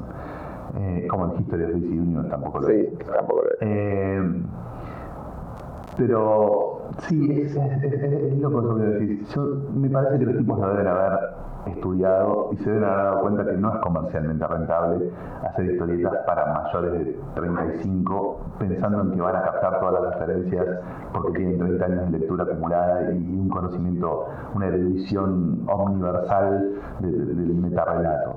Me parece que eh, lo deben haber estudiado. Lo deben haber estudiado y deben haber dicho, no, para, estos tipos nos van a bancar hasta un punto, o sale muy caro, o es muy enquilombado, o pianta voto del otro sector al que queremos, al que queremos capturar. Y mejor mantener una cosa muy ambigua, donde no decimos que todo lo anterior no existe, pero no nos hacemos mucho cargo tampoco. Eh, y- y donde tengamos artilugios o cintura o recursos como para ir vaciando la mochila del pasado que tienen acumulados los personajes. Eh, en, en Marvel me parece que siempre la pilotean un poco mejor y no hay, me parece, demasiadas faltas de respeto, si se quiere, al lector que sigue Marvel toda su vida. No, totalmente. Es decir, bueno, sí tuvo, tuvo un año sin continuidad. O sea, yo escribí el libro el 2020 fue un año en el que DC no tuvo continuidad. Sí, no. O sea, DC no tenía continuidad, no sabías cuál era la historia de DC. No sabías si era el Institute, si era River, si era una mezcla, si era algo, bueno, que después se terminó definiendo a principios de 2021 con el Death Metal. Pero hubo un año en el que No tenía canon, digamos, no tenía una una estructura histórica digamos, en, su, en su producción. Y también alguien habrá evaluado que no hace falta. ¿Entendés? Así como para muchos de nosotros es interesante o es atractiva o incluso para algunos es imprescindible la, eh, ese, andamiaje de la continuidad, yo creo que en algún nivel gerencial alguien habrá dicho, pero es lo mismo, es lo mismo. No vamos a vender más si respetamos todo lo anterior y no vamos a vender menos si respetamos todo lo anterior. La gente, si, si, si la historia está buena, si los autores son gancheros, la van a. ¿entendés? Si mañana viene yo la Hitman y relanza la Legión y se caga todo lo anterior, la van a igual. Es que, bueno, claro, ese fue casi esa subestimación. A veces mañana viene, no sé, enganchamos a, a Mike Mignola para que relance a Batman y se caiga y todo, lo van a comprar igual. Claro, sí, sí, si juntás los autores y los talentos, es como si armás un equipazo, van a venir igual a la cancha, que seamos los dirigentes más corruptos que tuvo el club en toda la historia. Aunque el, aunque el equipo juegue re defensivo y, y toda la vida jugó ofensivo, si sale campeón te ovacionan. Sí, sí. O sea, se puede traicionar la identidad si hay éxitos de por medio. Eh, a mí me parece que eh, alguien hizo las cuentas, digamos. Alguien hizo las cuentas y dijo, "Mm, esta, esta cosa de la, de la sumisión extrema a, a la historia, a la continuidad o a la tradición de los universos quizás no garra. Porque fíjate que los productos de superhéroes más exitosos son las películas donde se limpia el culo con la continuidad, con la historia previa de los personajes, con cómo se ensamblan los personajes dentro de cada universo. O sea, eh, si- si los guionistas estos de Hollywood que mañana por medio amanecen en una guardia toxicológica de Beverly Hills se pueden cagar en la continuidad, ¿por qué no se pueden cagar también los, los guionistas de cómics? ¿no?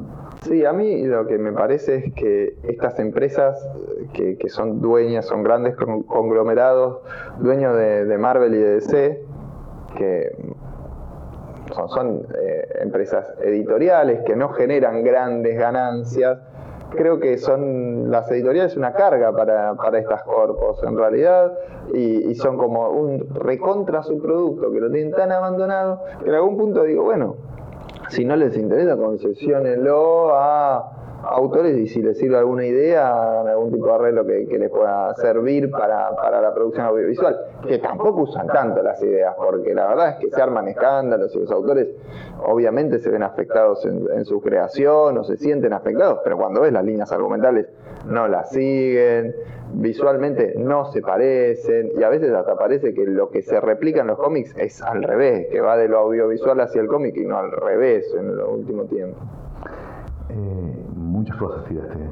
Sí, es más, me, guardé algunas, porque en, en esta idea que se me va ocurriendo a mí entre, entre mate y mate es eh, como ideal esa línea que tenía Dark Horse de Star Wars, que hoy no sirve para nada, pero en el corazón de los fans de Star Wars está muy presente el Legends. Entonces, ¿por qué no trabajar en una idea semejante donde vos tenías un reducto de fans, de tipos ultra amantes de eso, y donde pueden vivir tranquilos? Y van a dejar de joder. Yo creo que para estas grandes corporaciones el cómic es un semillero de ideas y de personajes que sale relativamente barato. Es un terreno donde se puede experimentar, donde los autores de historieta tienen cierto margen para irse el carajo de vez en cuando eh, y, donde ellos están convencidos de que sin querer, obviamente sin darse cuenta, los autores de historieta les van a regalar ideas con las que se van a hacer millonarios.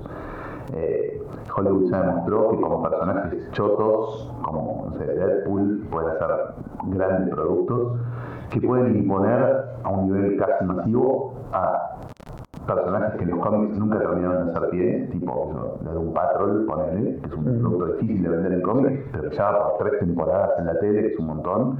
Eh, te vendieron, no sé, un montón de personajes que son difíciles de vender en la historieta, tipo, no sé, of the Galaxy, ¿viste? o sea, convirtieron en íconos a, a Groot y Rocket Raccoon, que son personajes que son menos que un 4 de copa. O sea, los tipos le encuentran la vuelta a personajes de, de, de, de cómics grosos y no grosos, a los que logran resignificar y convertirlos en íconos culturales. Y eso es muy interesante. Los reescriben mucho también. Los reescriben muchísimo. Algunos los hacen mierda. Sí. Hay películas que parecen escritas diciendo vamos a enseñar a estos muertos de las historietas cómo se trabaja este personaje que Sí. inventaron los muertos de la historieta. Totalmente. Eh, pero no creo que nunca dejen de hacerlo. En cuanto a si se siguen mucho, poco o nada los lineamientos de los cómics en los otros productos, no sé, hay de todo, qué sé yo. En las películas animadas de DC siguen muy bien los, los argumentos de los cómics en muchas de esas películas. ¿no? Hay películas que son adaptaciones muy lineales de sagas o, o arcos argumentales de los cómics. Y otras veces que, como vos bien decís, se cargan en todo y llevan las historias para otro lado, e incluso llevan a los personajes para otro lado y los hacen ser distintos de los que son en los cómics. Pero me parece que es como, como que están manteniendo una granja, están cultivando algo que eventualmente ellos creen que les va a dar una, un rédito enorme. ¿no? Porque no, no sabes quién va a ser el próximo pavo que sin querer realmente hará a Harley Quinn. No lo sabes. No, no sabes dónde va a estar. Exacto. Entonces conviene mantener una línea de 30, 35 comic books, pagándoles más o menos bien a los autores y, y generando, bueno, manteniendo el consumo de la gente que se adicta a, a ese formato y además prestando atención a ver qué ideas o qué personajes se pueden extrapolar después a otro tipo de productos. Eh, yo creo que están más atentos obviamente a eso que a la producción propiamente de los cómics y como que al dueño de AT&T le chupa un huevo si ese tiene continuidad o no, o si se zarparon metiéndole crossovers a, a Death Metal o no, o si, eh, no sé. Sí, la parte de contenido le importa nada. Un hijo de Superman eh, homosexual o bisexual, o qué sé yo, o si ahora Aquaman es un pibe negro, un huevo, obviamente. Sí, en ese contexto yo creo que, que Marvel tiene una ventaja que es que el conglomerado es una industria cultural y la que es dueña de DC no tiene nada que ver con, con la cultura. Entonces hay una diferencia en las bajadas de línea, en Es los probable. organigramas administrativos. Es probable, sí, sí es probable. Quizás en Marvel le, le prestan un poquito más de atención. Pero también en Marvel son menos respetuosos hacia los cómics cuando hacen los productos audiovisuales. Sí. O sea, es mucho más difícil que un producto audiovisual de Marvel respete a rajatabla una historia de los cómics. Mientras que en DC la gran mayoría de las películas animadas, o por lo menos muchas, siguen muy, muy fiel los, los Para mí eso es algo muy positivo. Yo que soy medio casi anti audiovisual cada vez más, o sea, estoy medio cansado porque la verdad es que no, no me llama la atención y digo, bueno, si para ver una serie de Hawkeye, prefiero leer un cómic de Hawkeye y cuando veo una serie veo una serie de otra cosa, veo Ted Lasso que es sobre fútbol, o sea, es otra historia, prefiero ver otras historias. Si no estoy viendo todo el mismo, todo el tiempo la misma historia resignificada y a veces que ni siquiera me apela a mí, porque la verdad es que el audiovisual no me apela a nada. Vuelvo a esto de la metáfora tan repetida en relación a la, droga y los cómics, y en el libro un poco hablas de esto, del, del cómic, cómo se transforma y por qué se transforma en consumo problemático. Porque encontrar la fuente de todos los problemas y que tal vez, eh, y viene con esto que veníamos hablando, cuando termina la distribución masiva, empieza la venta de droga o más, lo estoy resumiendo al recontra extremo. Entonces, cuando yo te digo, ¿por qué el cómic se va está yendo más a nicho? Se está yendo más a nicho hace 40 años, no es de ahora. Entonces, en vez de ir diciendo, voy a nicho, voy a nicho, voy a nicho, diciendo, no, ahora saco novelas gráficas, ahora quiero más público. De golpe querés más público. Tuviste 40 años laburando para tener Menos. menos, para encerrarte, para decir, le voy a vender muchas cosas, las mismas cosas más caras a, la- a menos cantidad de gente. Para, nuestra, para nuestro target, creo que hoy las editoriales trabajan en hacer ediciones de hiperlujo en las que te están vendiendo el mismo material a ocho veces más que el que lo habías podido comprar en, Sí. en el primer momento. Yo creo que en los años 40 la industria apuntaba a los lectores, a partir de los 60 empezó a apuntar a los coleccionistas y a partir de los 80 empezó a apuntar a los adictos.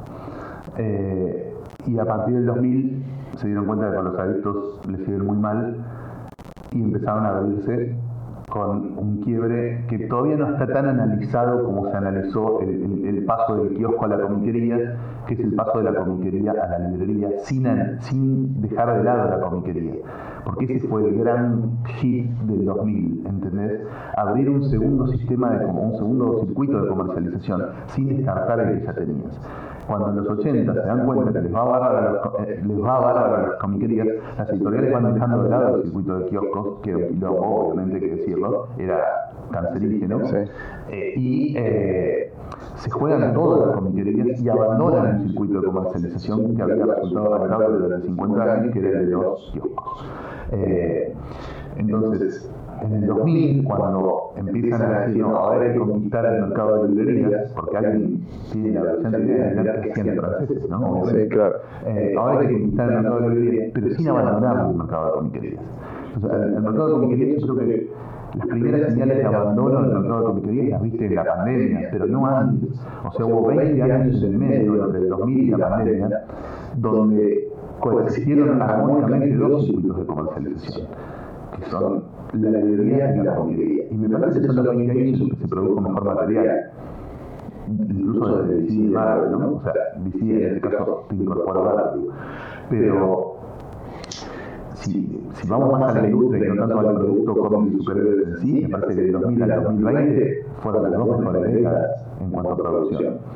En cuanto a mejor pago a los autores, más respeto a sus derechos, mayor inversión de las empresas en difundir el producto. Eh, y lo que se hizo en materia de llegar al público nuevo a través del circuito de la librería es enorme. Nosotros acá no lo ven porque en Argentina no hay cómics en las librerías, o no hay cómics superhéroes en las librerías. Sí. En Estados Unidos fue una reconquista, ¿entendés? Fue una reconquista donde, como bien vos decías, te venden lo mismo a un precio más caro en formato más cheto, pero de pronto recuperaron lectores que se habían perdido porque les daba paja ir a la comiquería o porque la crisis del 95-96 había hecho un genocidio de porquerías, ¿entendés? Claro. Había bajado la cantidad de comiquerías a nivel que muchísimas ciudades importantes de Estados Unidos ya no tenían comiquerías.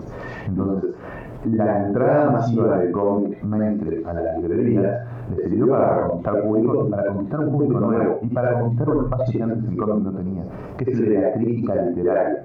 Los críticos literarios no van a las comiquerías a comprar libros a ver qué reseñan en sus columnas o en sus secciones en los diarios o en las radios, van a las librerías.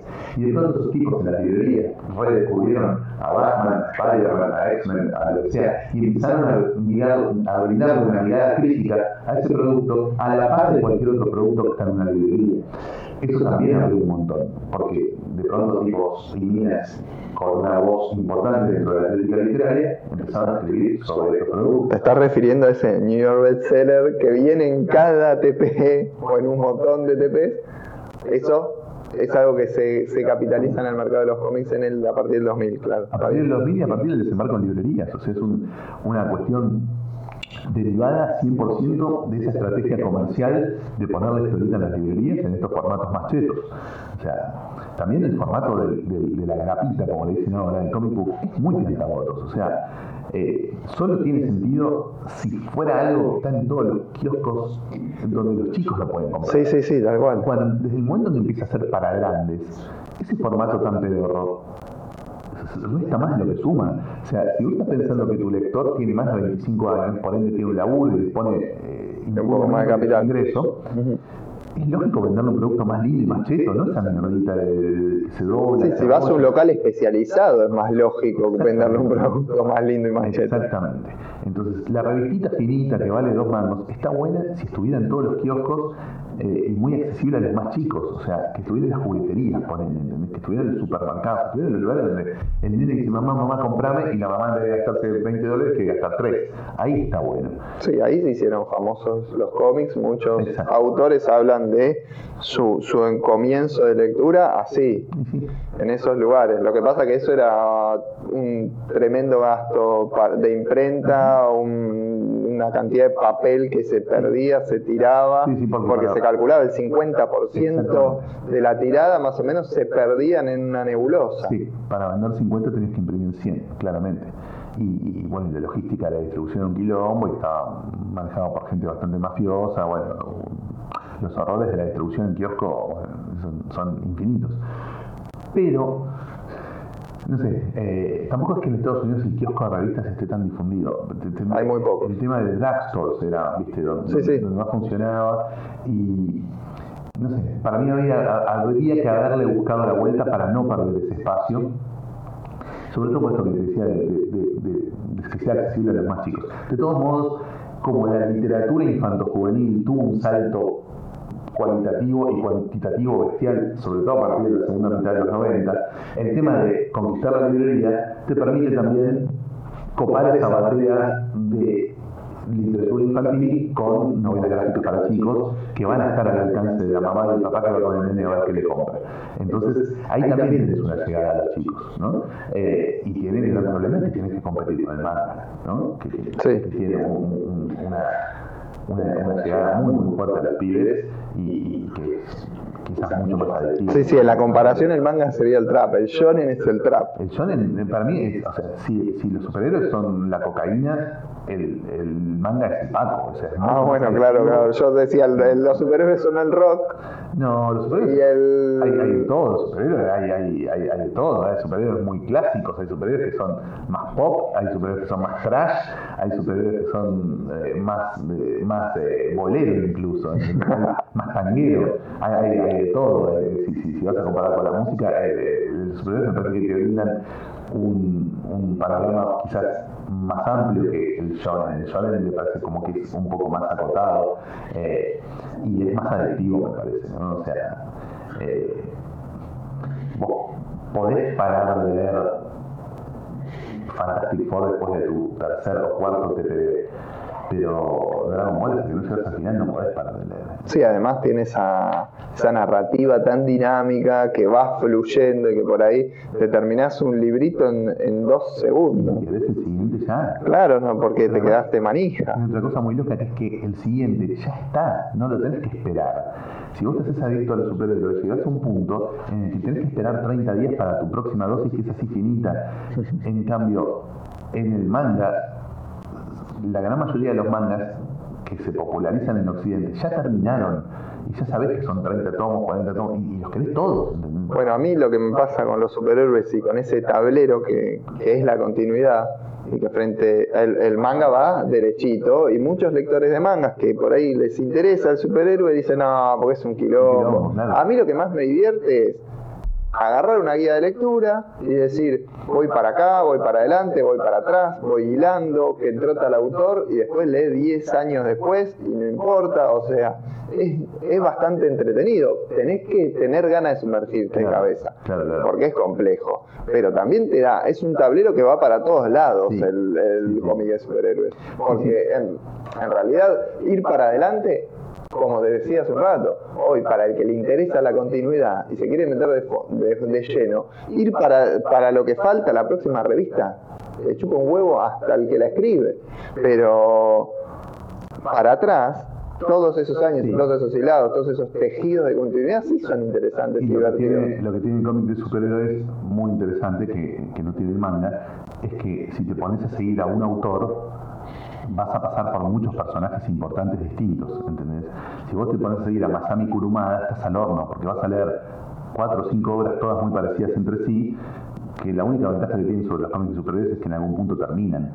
Pero vas a leer todas cosas muy parecidas entre sí. En cambio, si seguís, no sé, por ejemplo, a Walt Simonson, vas a pasar de, no sé, de Manhunter a Hulk, de Hulk a Thor, de Thor a Fantastic Four, de Fantastic Four a una novela gráfica de Batman, de la novela gráfica de Batman a X Factor, de X Factor, vas a, seguir- vas a ir viniendo por un montón de personajes que te pueden llegar a entusiasmar como decir, ah, bueno, me hice fan de X Factor, quiero todo.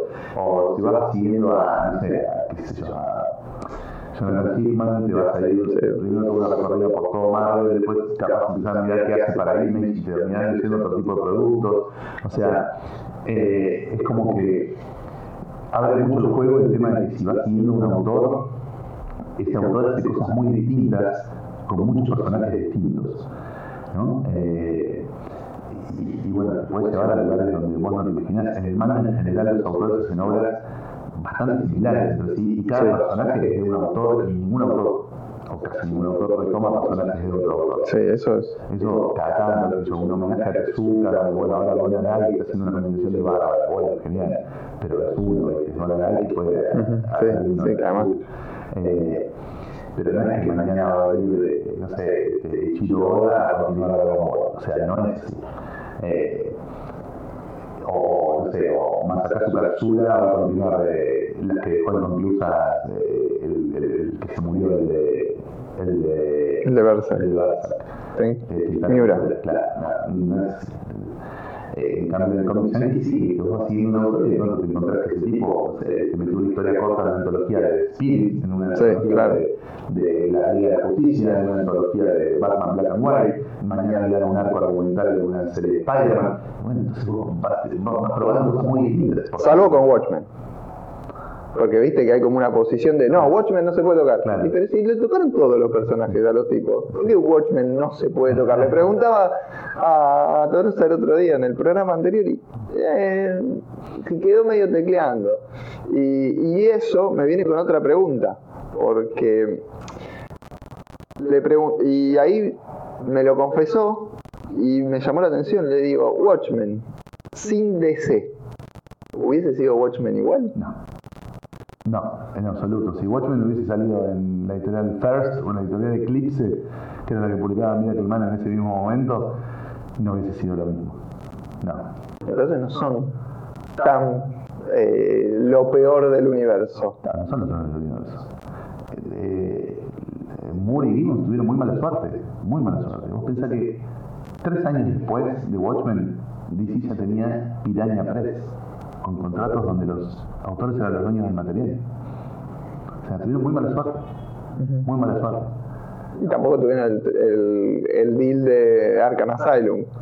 Tampoco. No, bueno, pero el Arkham Asylum era mucha guita de entrada y después los derechos Claro. siguen siendo de C y no se discute nada. Eso no lo quiere con eso. Sí, andá a hacer una adaptación de Arkham Lo que Asylum. tuvo Arkham Asylum era que era una timba muy loca sacar un cómic de 25 dólares en tapadura en 1989, nadie se imaginaba que eso podía vender y que iba a vender esa cantidad. Pero bueno, fue el hit de la película de Tim Burton que generó un interés por Batman y por toda la mirada oscura hacia Batman que era impensable un par de años antes. Eh, yo creo que tuvieron muy mala suerte, muy mala suerte, que es la única forma de explicarlo. Eh, después, todo lo demás, bueno, cada uno va a tratar de llevar agua para su molino, a decir, este me cagó, este me no, yo te di todo, yo te di esto, yo. Pero tuvieron muy mala suerte, muy mala suerte. Era cuestión de, no de llevarse la trayectoria, de esperar tres años. Claro, de, de usar otro momento. Era otro momento, era otro momento. El cómic en 1986 estaba en ebullición, los cambios eran bestiales y todos los días eran bestiales. Entonces viste, era como que todo estaba cambiando a pasos tan agigantados. Eh, y el día a día era un vértigo tan brutal, nada que ver con lo que es ahora. Eh, que no sé si era el momento de entregar tu obra cumbre, era el momento, me parece, de aguantar y de, y de ir piloteando con otras obras menores, no sé, cagar las trompadas a, a Bolan para que entregara más rápido el Killing Joke y darles eso, ¿entendés? O, o no sé, o, otra cosa. Pero, o conseguir alguien que te dibujara el Twilight of the Superheroes, pero no entregar a Watchmen en ese momento. Entonces también, bueno, qué sé yo. La, la- el primer boceto de Watchmen era los personajes de la Charlton, ¿viste? Y fue eh, alguien de decir si él o Solano que dijo, no, para, para. Creo que Wayne. Inve- Inventemos, bueno, pensar, inventemos personajes nuevos porque los de la Charlton por ahí los queremos usar para otra cosa. Eh, ya cuando te dicen inventemos personajes nuevos es porque también está la editorial metida la decisión de inventar personajes nuevos, ¿no? Eh, entonces, bueno, ahí ya estás metiendo con, con la editorial. O, sea, o, o estabas por usar personajes que eran de la editorial o vas a crear personajes nuevos supervisados por la editorial, a pedido de la editorial y para que lo publique la editorial. Entonces es como que venís muy entregado. Pero hubiese estado bueno que, que Watchmen se empezara a publicar tres o cuatro años después en otro con otro contexto de, de- de- de- legal, digamos, en otro marco contractual.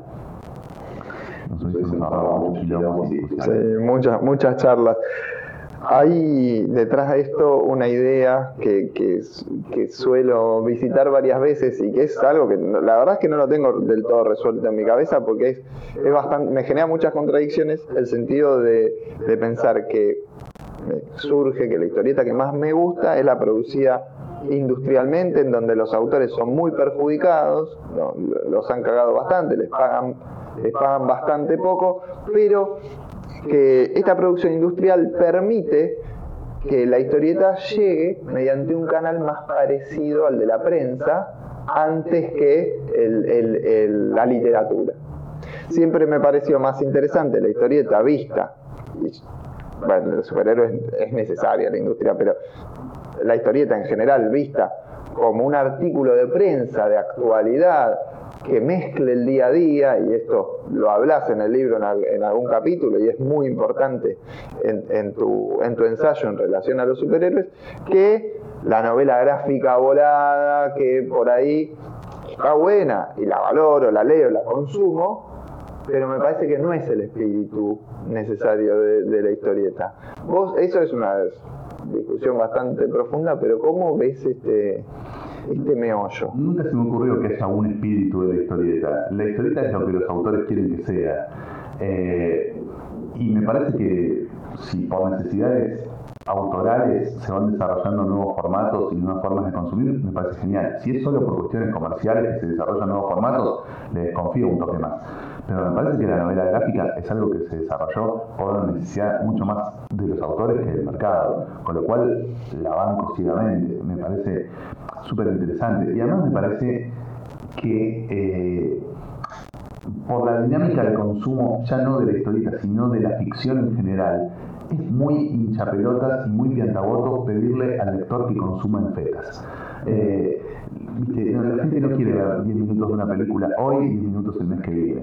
Eh, quiere ver la película entera. Las series, ahora con el streaming eso, se suben todos los capítulos al mismo día. Las novelas no te las venden en, pedacitos, sino que compras toda la novela junta cuando compras literatura. Entonces, eh, esa dinámica de los años 50, de ir todas las semanas al kiosco a comprar la hora cero semanal para ver tres páginas del Eternauta, hoy no se sostiene. Entonces, el Eternauta hoy es una novela. Cualquier cosa que sea sustanciosa, larga y ambiciosa, se tiene que publicar derecho, derecho a la novela. Y si lo tenés que alejar del, del circuito más vinculado a la prensa, como señalaba vos, me parece que va a, a la larga.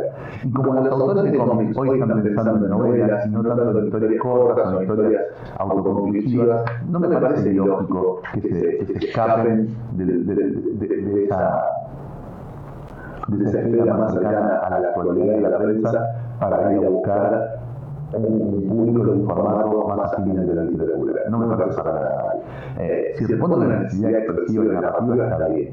Si es un truco comercial, capaz de lo que claro. un poco eh, En este contexto, el cómic de superhéroes se fue alejando del trato con la actualidad. Sí. Un claro ejemplo, y en el, bueno, en el libro hablas bastante, para mí un claro ejemplo es el COVID apenas apareció hasta ahora en los cómics de superhéroes. Y llevamos un año y medio, es decir, que en los ritmos de producción ya debería haber aparecido. Ya debería recontrastar. Entonces, esto tiene que ver un poco con los formatos y, de algún modo este nuevo formato que es el TPB, es decir, porque hoy mucho de la historieta se consume en seis números y está escrita para que lo leas todo junto y no las revistas separadas, va perdiendo este trato con la actualidad. A la vez hay muchos salames que se quejan y dicen, sí, pero la agenda política de la inclusión y, no sé qué. Y si los superhéroes la tuvieron siempre la agenda política. Contame un poco de, todo esto que en el libro me parece muy interesante y ya vamos a entrar en lo que empieza a ser un poco esto que veo, que al licenciado en ciencia política lo veo en el libro y bastante. Te lo había preguntado en aquella oportunidad, por eso es que quiero empezar a entrar a, esta cuestión. Sí, no, no tengo ninguna duda de que la, agenda de inclusión siempre estuvo en cómic de superhéroes eh, y que todo el tiempo vas a encontrar en, cómic de superhéroes eh, huellas o, indicios de un compromiso mayor o menor según las épocas y según los autores, pero siempre para el lado de... Eh, de la justicia social, digamos, de la inclusión, de la igualdad. Eh, nunca vas a encontrar mensajes racistas, nunca vas a encontrar mensajes de, discriminar a la gente según su religión, según su sexualidad.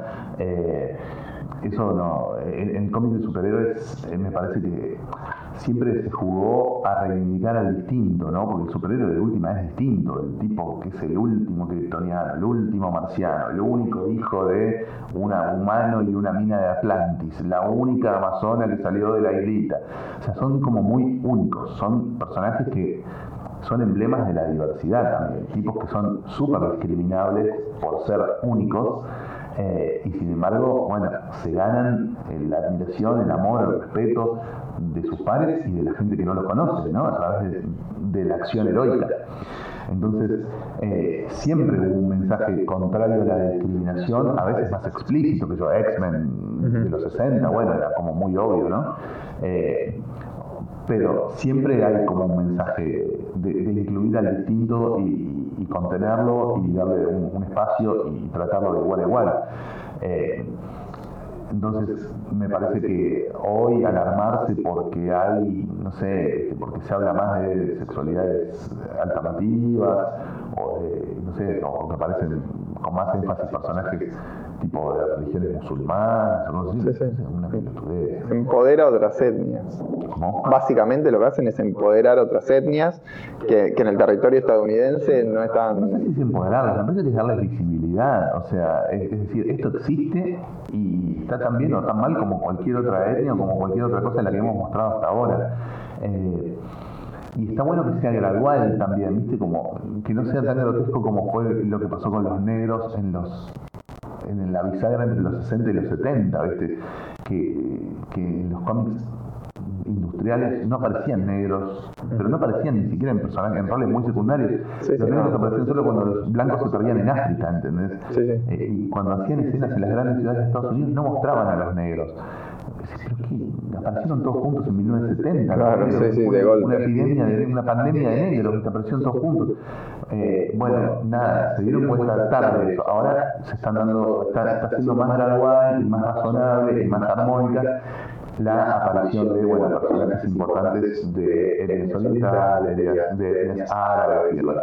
Eh, y los, los personajes de, de raíces indígenas. Bueno, me parece como que están mirando un poco más. Y Marvel como que le esos one shots de antología, que bueno, ahora un shot Marvel Voices, todas las chicas. de ascendencia indígena, ahora todos los héroes de ascendencia asiática, ahora todos los héroes de sexualidades distintas, Sí. ahora todos los héroes de. Bueno, sí, Sí, DC está empezando a hacerlos, al- el de, el de los- asiáticos, revivió. Milestone. Claro, también. Entonces es como que están buscando también la vuelta. Y en esas antologías se ve lo contrario de lo que decíamos recién. O sea, en vez de estirar las historias para que duren seis números, ahí te las comprimen para que duren 10 páginas, ¿no? Sí, sí. Eh, y, y- Las antologías tienen eso, sí. y funciona más parecido a 1939, digamos. Eso sentía durante el libro. Vos en algún momento, escucho mucho el podcast de Comiqueando, eh, veo en YouTube, así que no sé dónde, dijiste, me gustan estas antologías, me gustan las historias cortas. Y, yo cuando te leía en el libro decía, ah, pero entonces te gustaba bastante el, formato Golden Age en algún punto. Eh, no tanto la calidad de las historias, ¿no? que la Golden Age como siempre su- subrayo en el libro, bastante precarias. Pero me gusta mucho el formato, el formato de 64 páginas que hoy debería valer entre 5 y 6 dólares, con 6 o 7 historias cortas, eso sería genial. Casi, creo que están 10 las, las que vienen. Claro, pero tienen todas 80 o 100. Claro, tiene 80. Suele salir un poco más, más acotada, tipo 64 páginas, para que no valga más de 6 dólares. O sea, que valga lo mismo que, que- que la revista Gente, digamos. ¿entendés? Claro. Que las revistas comunes de los kioscos, que la Playboy, si querés. O que la Heavy Metal, incluso. E- Ese formato. El formato de la Heavy Metal es como un poquito cheto para lo que yo haría, pero es muy parecido. Heavy Metal tiene 96 páginas, pero ponle 64 en un tamaño de Heavy Metal eh, y que valga un dólar o dos menos que la Heavy Metal, eso me parece que sería, sería muy posta para atraer gente nueva. Eh, y Así al- que puede estar en un aeropuerto, en una estación de micros, que no hay un cómic en No, Estados Unidos, no, en esos no, puestos no, hay nada, nada de historieta. Eh, y que y además, viste, no tenés la pesadilla del autor que no puede producir 20 páginas por mes. O sea, viste, esos autores que todos amamos, tipo, no sé, Arthur Adams, Miñola, que ya lo nombramos, eh, qué sé yo, autores que nos encantan, pero que ni en pedo te hacen 20 páginas por mes. ¿Qué haces con esos tipos? Bueno, historias cortas dentro de esas antologías. En esa antología puede haber alguna historia un poquito más larga, de ponerle 20 páginas para que ya se acostumbró a las 20 páginas, protagonizado por uno de los héroes más conocidos, y atrás 7, 8 historias, 6 historias más cortas de 8, 9 páginas, que por ahí autores muy grosos pueden hacer 6 páginas por mes, ¿entendés? O 8. Eh, y, que la duración de las historietas esté determinada por, por, por el, por el guion, digamos. ¿Por qué se volvió tanto más difícil hacer X cantidad de páginas mensuales? Porque te piden que seas mucho más detallado. Vos mirá, yo siempre digo lo mismo, las botas de los Sí. Eso Patrick Sircher me lo marcó el otro día en Twitter. Las botas de los superhéroes. En los años 70 las botas de los superhéroes no existían. Eran un cacho de pie que se pintaba de otro color. Fin. Era todo como un tubo, eh, sin líneas, sin detalles, y hoy la bota de los tiene dos cordones, la, la, la, suela está toda laburada como una suela real, o sea, se les, empezó, se les empezó a exigir a los autores, a los dibujantes, un grado de realismo que antes no se les pedía. Entonces, es lógico que tardar mucho más en dibujar una suela toda que, que, que, E irónicamente la narrativa fue por el lado contrario, ¿En qué sentido lo dices? en que pasan mucho más rápido las páginas. Ah, sí, claro, sí, sí, sí, claro, claro, claro. Eh, eh, eh, hay menos argumento y menos diálogo en cada, en cada cómic, eso es cierto. Pero hay muchos más detalles, ¿no? Eh, la- el dibujo se volvió mucho más dependiente de la foto de un punto y esa, esa síntesis, esa abstracción que veías en no sé, un Steve Dick o un Shimaparo, hoy no existe, hoy es todo como muy Y sin embargo, los eh, artistas eh, nuevos, podemos decir, más laureados, Javier Rodríguez, eh, los españoles. Eh, Está también para el otro lado, Sí. Javier Pulido, obviamente. este, no me sale el de Robert Sánchez. Eh, Está en Daredevil, que estuvo en Batman. Jorge Fornés. Pobre Jorge, el nombre. Este, Fornés también va por ese lado, o sea, va por un lado muy, muy clásico de la historieta estadounidense. Sí, sí, de no llevarse mal al pedo con los detalles. Chris Samney es otro. claro. Claro, claro. Eh, Sigue gustando mucho esa simplificación, sin embargo. Sí, eh, o- o- igual hay que ver que, dónde te lo ponen. ¿viste? Chris Samney no te lo van a poner en, en un título muy, muy de primera línea. eh. Lo más primera línea que dibujó ha sido Capitán América. Eh, Sí, y Daredevil. claro, verdad es mucho menos primera línea que Capitán América. Bueno, pero Wade Samney era. Eh, es, es como. Hoy Capitán América no tiene serie regular. ¿No tiene serie regular? No. Sí. No, es, eh, lo fueron difuminando la cuestión, pero sí terminó. Ah, no sabía, no sabía Terminó Codes y sacaron una mini que era Captain America of the United Ah, States, sí. que eran como muchos, pero eran cinco números. Y hoy no tiene regular, lo próximo que va a salir es eh, con Iron Man, juntos. Ah, sí, Tales of Suspense nueva, sí. Sí. Bueno, eh, no, no sabía eso. Bueno, nada, yo creo que a los, a los dibujantes les piden mucho más rigor fotográfico, si se quiere, y eso hace que sea más difícil de entregar 20 páginas por mes. Hoy un dibujante tipo John Byrne, así hipersintético, no está bien visto, ¿viste? O sea, por supuesto, John John Byrne tenés como la chapa previa de John John Byrne que capaz te publica, pero un tipo nuevo que viene con esa estética, no, maestro, ¿qué es esto? Tiene que ser de Alex Raymond para allá. Y por otro lado, y otro y sin embargo, los dibujantes están bastante invisibilizados en, en la autoría Sí, cada día más. Por el circuito de librerías, obviamente, ¿no? y por las IPs. ¿Por qué, perdón? Por Las IPs, las, eh, las eh, inte- propiedades intelectuales. Las propiedades intelectuales generalmente son vendidas de frente por el guionista. Ah, eso fuera de Say Marvel, claro. Sí, claro. Y en Pero- segundo lugar por el... Sí, sí, sí. Pero tiene que ver, me parece, mucho con, el circuito de librerías. En el circuito de librerías vos tenés que poner grande el nombre del escritor. Y la gente sigue al escritor en general. Eh, pero sí puede ser que tenga también que ver con eso, ¿no? Con, con lo de las IPs. O sea, un tipo como Mark Millar o como Robert Kirkman que sabe que le van a vender a Hollywood cualquier porongo que se les ocurra, sí, se pueden dar el lujo de poner en un, en un segundo plano al dibujante por más grosso que sea. Y laburan con dibujantes grosos, Chris Samney entre ellos. Sí, Eh, Bueno, Mark Millar, que uno le está al cuadro de dibujantes todo el tiempo, eh, a los que los puede poner en un segundo plano, porque el que va a vender las licencias para hacer las películas es él, obviamente. Es esencial. Eh, pero sí, no, no me parece ni bien ni mal eh, que, que a los dibujantes hoy no se les dé un rol tan preponderante como en otras épocas. es un dato. Totalmente. Y vuelvo un poco a esto de lo que hablábamos en relación a que aparecen, a la cuestión política, que aparecen la, la gente de, de color en las, en las historietas en los 70 y en el libro es muy interesante y ahí entramos a hilar porque hablas de eso, cuáles son los autores que entran al cómic estadounidense en esa época y, en ese trabajo echás por tierra aquellos que dicen que los cómics de superhéroes son una bajada de línea pro-yankee e imperialista. Yo tengo una idea de que no hay nacionalidades malas, es decir, ninguna persona por ser de una nacionalidad va a ser malvado. Esa, me parece más maniqueísta que un cómic de superhéroe pensar que alguien por ser estadounidense va a ser malo. Y todos esos autores que entran, en realidad son tipos bastante contraculturales. Sí, son tipos que tienen una mirada crítica respecto de Estados Unidos y sobre todo la política exterior de Estados Unidos. ¿no? Estados Unidos es como dos países distintos. Un país es, un país puertas adentro y es un país puertas afuera. Puertas afuera es un país que puede ser percibido como el imperio diabólico, eh, que solo quiere explotar y, vampirizar al, resto del mundo. Y, puertas adentro es un país hermoso, es un país donde la gente vive bien, labura, se rompe el culo, ve que su esfuerzo se premia, eh, donde es verdad que todos tienen posibilidades de crecer, de mejorar, de ganar una guita que les permita vivir dignamente. No es una no es un chamullo. Obviamente hay gobiernos donde te va mejor, gobiernos donde te va peor, momentos en los que algunos de estos valores se ponen en crisis por distintas situaciones sociopolíticas o culturales, pero en general es un país que puertas adentro trata muy bien a su gente.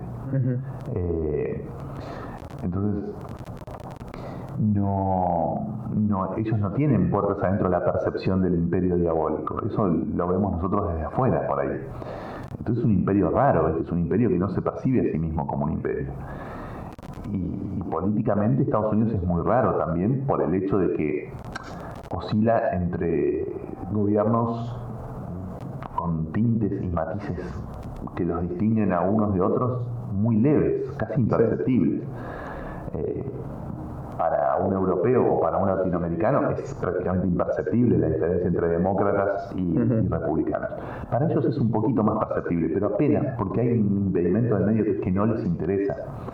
Eh, el, el promedio no, no, le interesa la política. No, no, no ve a la política como una como un factor que puede modificar su vida, la de su familia, la de su comunidad. Eh, ¿viste? Ellos creen que hay un orden natural, así, en el que, bueno, rompiendo el culo y laburando. Yo creo que en el último tiempo están librando una, una batalla y esa batalla se tiñe en estos productos. Porque pienso que esta agenda, de la que hablan muchos, que hablan acá, es una agenda que la estamos importando de los yanquis. Hay una agenda política partidaria en relación a incluir gente de otras etnias, hablar de los derechos de las personas con, sexualidades diversas o eh, géneros fluidos o transgénero. Hay una agenda política que es interna de Estados Unidos donde efectivamente se está librando una batalla muy fuerte de gente que ve la realidad de una forma y de otra. En, nuestros países es un poco más leve, me parece se difumina un poco más y, hay, los que y los que están a favor de esos yanquis que se arman para dispararle a una persona de otra religión son unos pelotudos acá. Son afortunadamente menos. Pero, pero creo que estamos importando esa discusión y ellos se la están librando en muchos frentes esa batalla. En general nosotros importamos las problemáticas de Estados Unidos unos 5 o 6 años tarde. ¿no? Me acuerdo que pasó con lo de la inmigración ilegal, una cosa que en Estados Unidos estuvo de moda en, los 80, acá en los 90 empezaron a ir estos bolivianos de mierda, estos paraguayos de mierda, los peruanos de mierda, ¿entendés? Como ya entrado el gobierno de Menem, empezaron a hablar de nos sacan el trabajo a los extranjeros que vienen a laburar por dos mangos, eh, y por suerte hay problemáticas de allá que todavía no importamos, como, no sé, los chicos que se cagan a tiros en las escuelas. Pero yo creo que eh, los autores son muy importantes. Es muy difícil que haya una bajada de línea editorial a la que adscriban todos los autores, porque en medio también están los coordinadores que suelen tirar para el lado de los autores. Entonces suelen dejar pasar expresiones políticas del autor que quizás no coincide con la de los directivos de la empresa. Eh, y, y, ahí es donde todo se vuelve incontrolable. ¿no? Si hubiese un plan diseñado para que el cómic de superhéroes se convierta en vehículo de transmisión de ciertas ideologías X, se te vuelve incontrolable en el momento en que tenés 30 o 40 autores escribiendo al mismo tiempo. Algún autor te va a colar al que usa un mensaje que es contrario al que vos le querés bajar. Y alguien no se va a dar cuenta o se va a dar cuenta y va a mirar para otro lado porque le cierra también ese mensaje. Entonces es muy difícil atribuir a esa teoría de que el cómic de superhéroes está ahí para enseñarnos a los lectores a pensar como yanquis o, para, transmitir ciertos valores contrarios a los que nosotros nos gusta defender. Eh, en general, vos te das cuenta si la ficción que estás consumiendo transmite un valor distinto al que a vos te gusta defender. Si vos consumís una serie de televisión donde la gracia es cazar inmigrantes y torturarlos hasta que pidan por favor que los tiren de nuevo a su país de mierda, eh, bueno, te vas a dar cuenta de qué es lo que vos crees, ¿no? Eh, si, si, ves una serie, una comedia donde la gracia es reírse del gay o del distinto o del gordo o del, qué sé yo, del discapacitado, decís, pero esto, viste, o sea, capaz me causa gracia, pero no son mis valores. Claro. Son otros valores. Entonces es muy difícil. Primero es muy difícil que el público consuma de modo crítico cosas que transmiten valores contrarios a los propios y también es muy difícil que en una estructura industrial donde hay 30 o 40 autores escribiendo al mismo tiempo, no hay autores que quieran escribir lo contrario a esa línea. Sí, no. Entonces, eh, esa, gener esa, generalización que hace Pablo Antonio Martín en esa situación sí. como en el libro o que hacen otros autores, eh, a mí capaz que no Mucha gente de la historieta argentina piensa de esa sí, forma, ¿eh? Bueno, claro. Y de la, de la historieta industrial argentina. Sí, claro. Pero bueno, pero vos pensás qué historietas yanquis leyeron esos tipos, ¿no? Eh, yo ¿Y eso, cómo? Yo eso siempre lo, lo, lo conversaba con, con, Carlos Trillo, o sea, Carlos, vos leíste Superman traducido en Argentina en 1955. Pero más. O sea, leíste historietas chotísimas de Superman traducidas por gente que capaz no les ponía el menor interés ni el menor amor, que las sacaba con fritas y que les decían decir pelotudeces, que muchas de las pelotudeces estaban en los guiones originales. Pero después eso evolucionó. Vos tuviste la mala leche de leer de pibe, las peores historias de Superman, las más fantasiosas, las más ñoñas, las más ridículas. Eh, y te quedaste con eso, pero eso después evolucionó. O sea, vos pensás que hoy no estaríamos hablando de Superman si se siguieran haciendo la misma historia que vos leíste cuando tenías 9 o 10 años. No, bueno, qué yo, este, eh, y, después, bueno, sí, ya en los últimos años Carlos leía otro tipo de, de bueno, obviamente le encantaba Watchmen, le encantaba, ¿viste? y se acercaba a leer cosas con superhéroes que, que por ahí no iban para el lado de lo que él había consumido de pibe.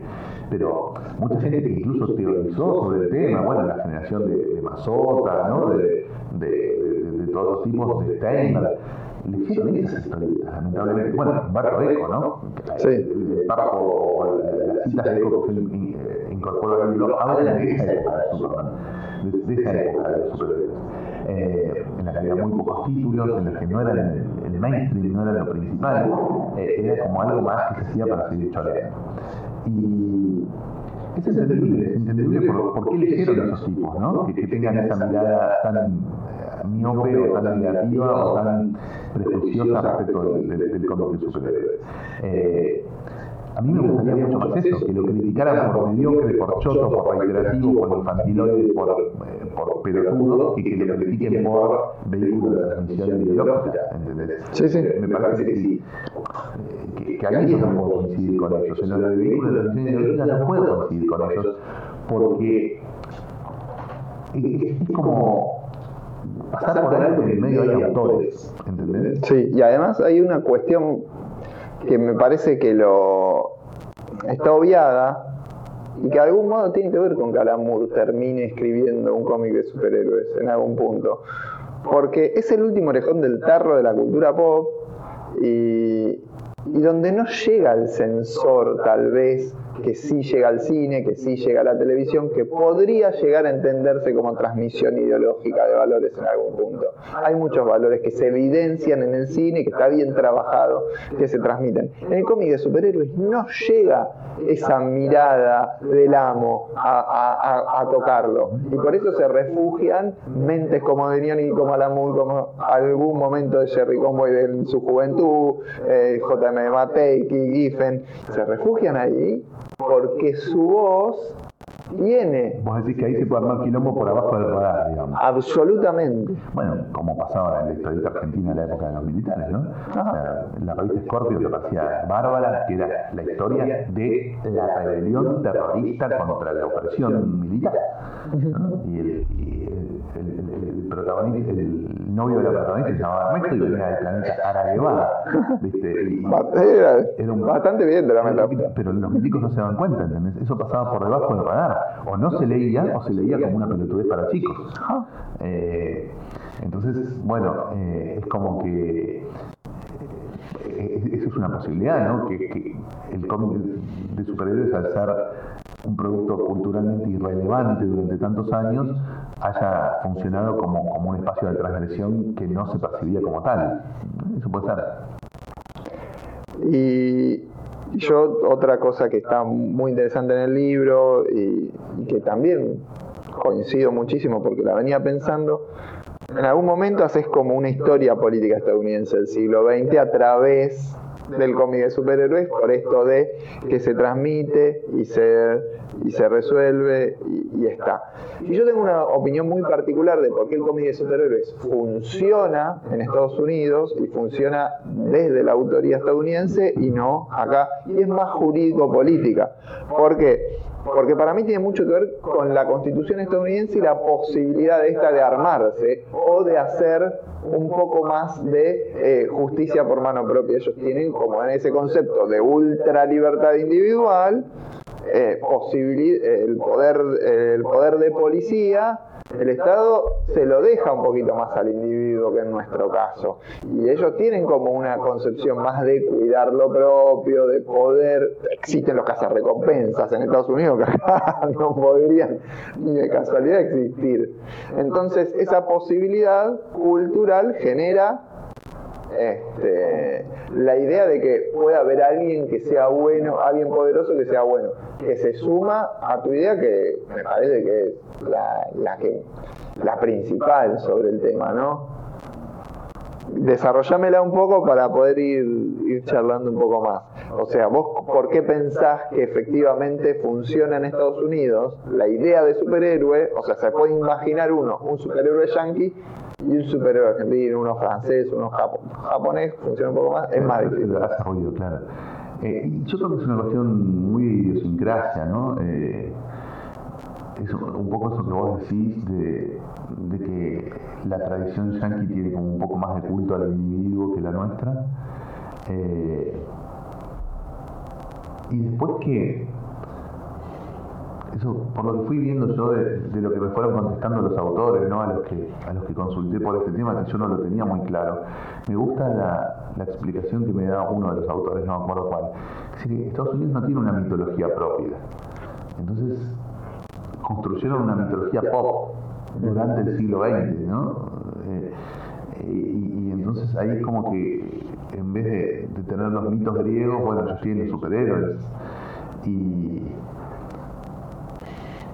y, y tiene también, para un país donde siempre hubo esa propensión de conflicto armado, digamos, ¿no? y, y de estar presente en todas las guerras, había y por haber, eh, el tema de yo soy más poderoso ayuda, ¿no? Sí, claro. meter miedo al rival, eh, ¿no? Si vos entrás eh, haciendo, ca- cantando como los, como los All Blacks, ¿viste? le metes un toque de miedo al rival. Entonces, si vos decís, eh, estos muchachos todos poderosos vienen envueltos en la bandera yankee, y le metes un poco de miedo al rival también, a nivel, a nivel cultural, si se quiere, o a, Sí. o a un nivel más hasta metafísico. Eh, pero la verdad que yo no llego a una conclusión en el libro de por qué el, el superhéroe funciona tanto mejor en Estados Unidos que en el resto del mundo, Si unís las puntas, sino que abro las puertas para que distintos especialistas o autores ensayen una explicación eh, y yo quizás no me quedo definitivamente con ninguno, me parece que es un tema más complejo o que requiere quizás más elaboración. eh, pero a mí me parece que, que es algo, no sé, es algo muy yankee. Es como ser samurái fuera de Japón también. porque Samurái no japonés es difícil.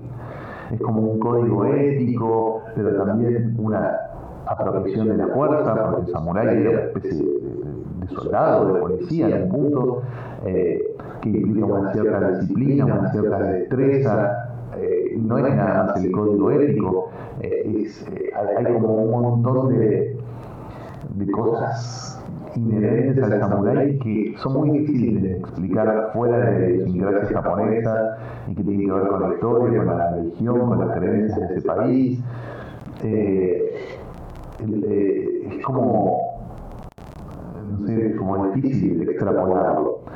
Me llama mucho la atención lo bien que se pudo extrapolar el cowboy, ¿viste? Claro. En Argentina durante muchos años hubo historietas gauchescas que eran prácticamente iguales a las Sí, sí, era lo mismo. cambiando los gauchos por los cowboys. Y aún hoy hay muchas historietas de cowboys que se hacen en Italia y en Francia que están buenísimas.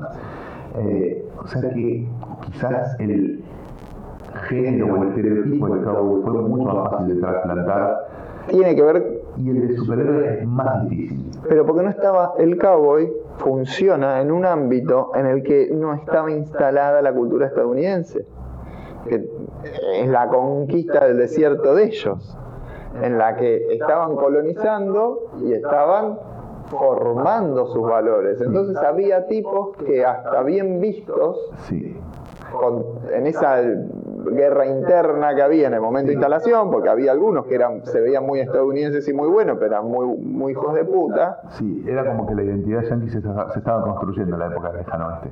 Y además me parece que eh, el, el western tiene una ventaja sobre el cómic de superhéroes, que es que siempre estuvo planteado como algo que pasó antes. El cómic Sí. de superhéroes, esto hago bastante énfasis en el libro, desde el primer día hasta hoy está muy asociado con el aquí y ahora, con el presente, tiene un, un vínculo muy estrecho con el presente. Entonces es como que el cómic de superhéroes está como obligado a seguir el ritmo a la actualidad de cada momento y eso lo condiciona y además le carga una mochila que es muy difícil de entender y de replicar fuera de Estados Unidos.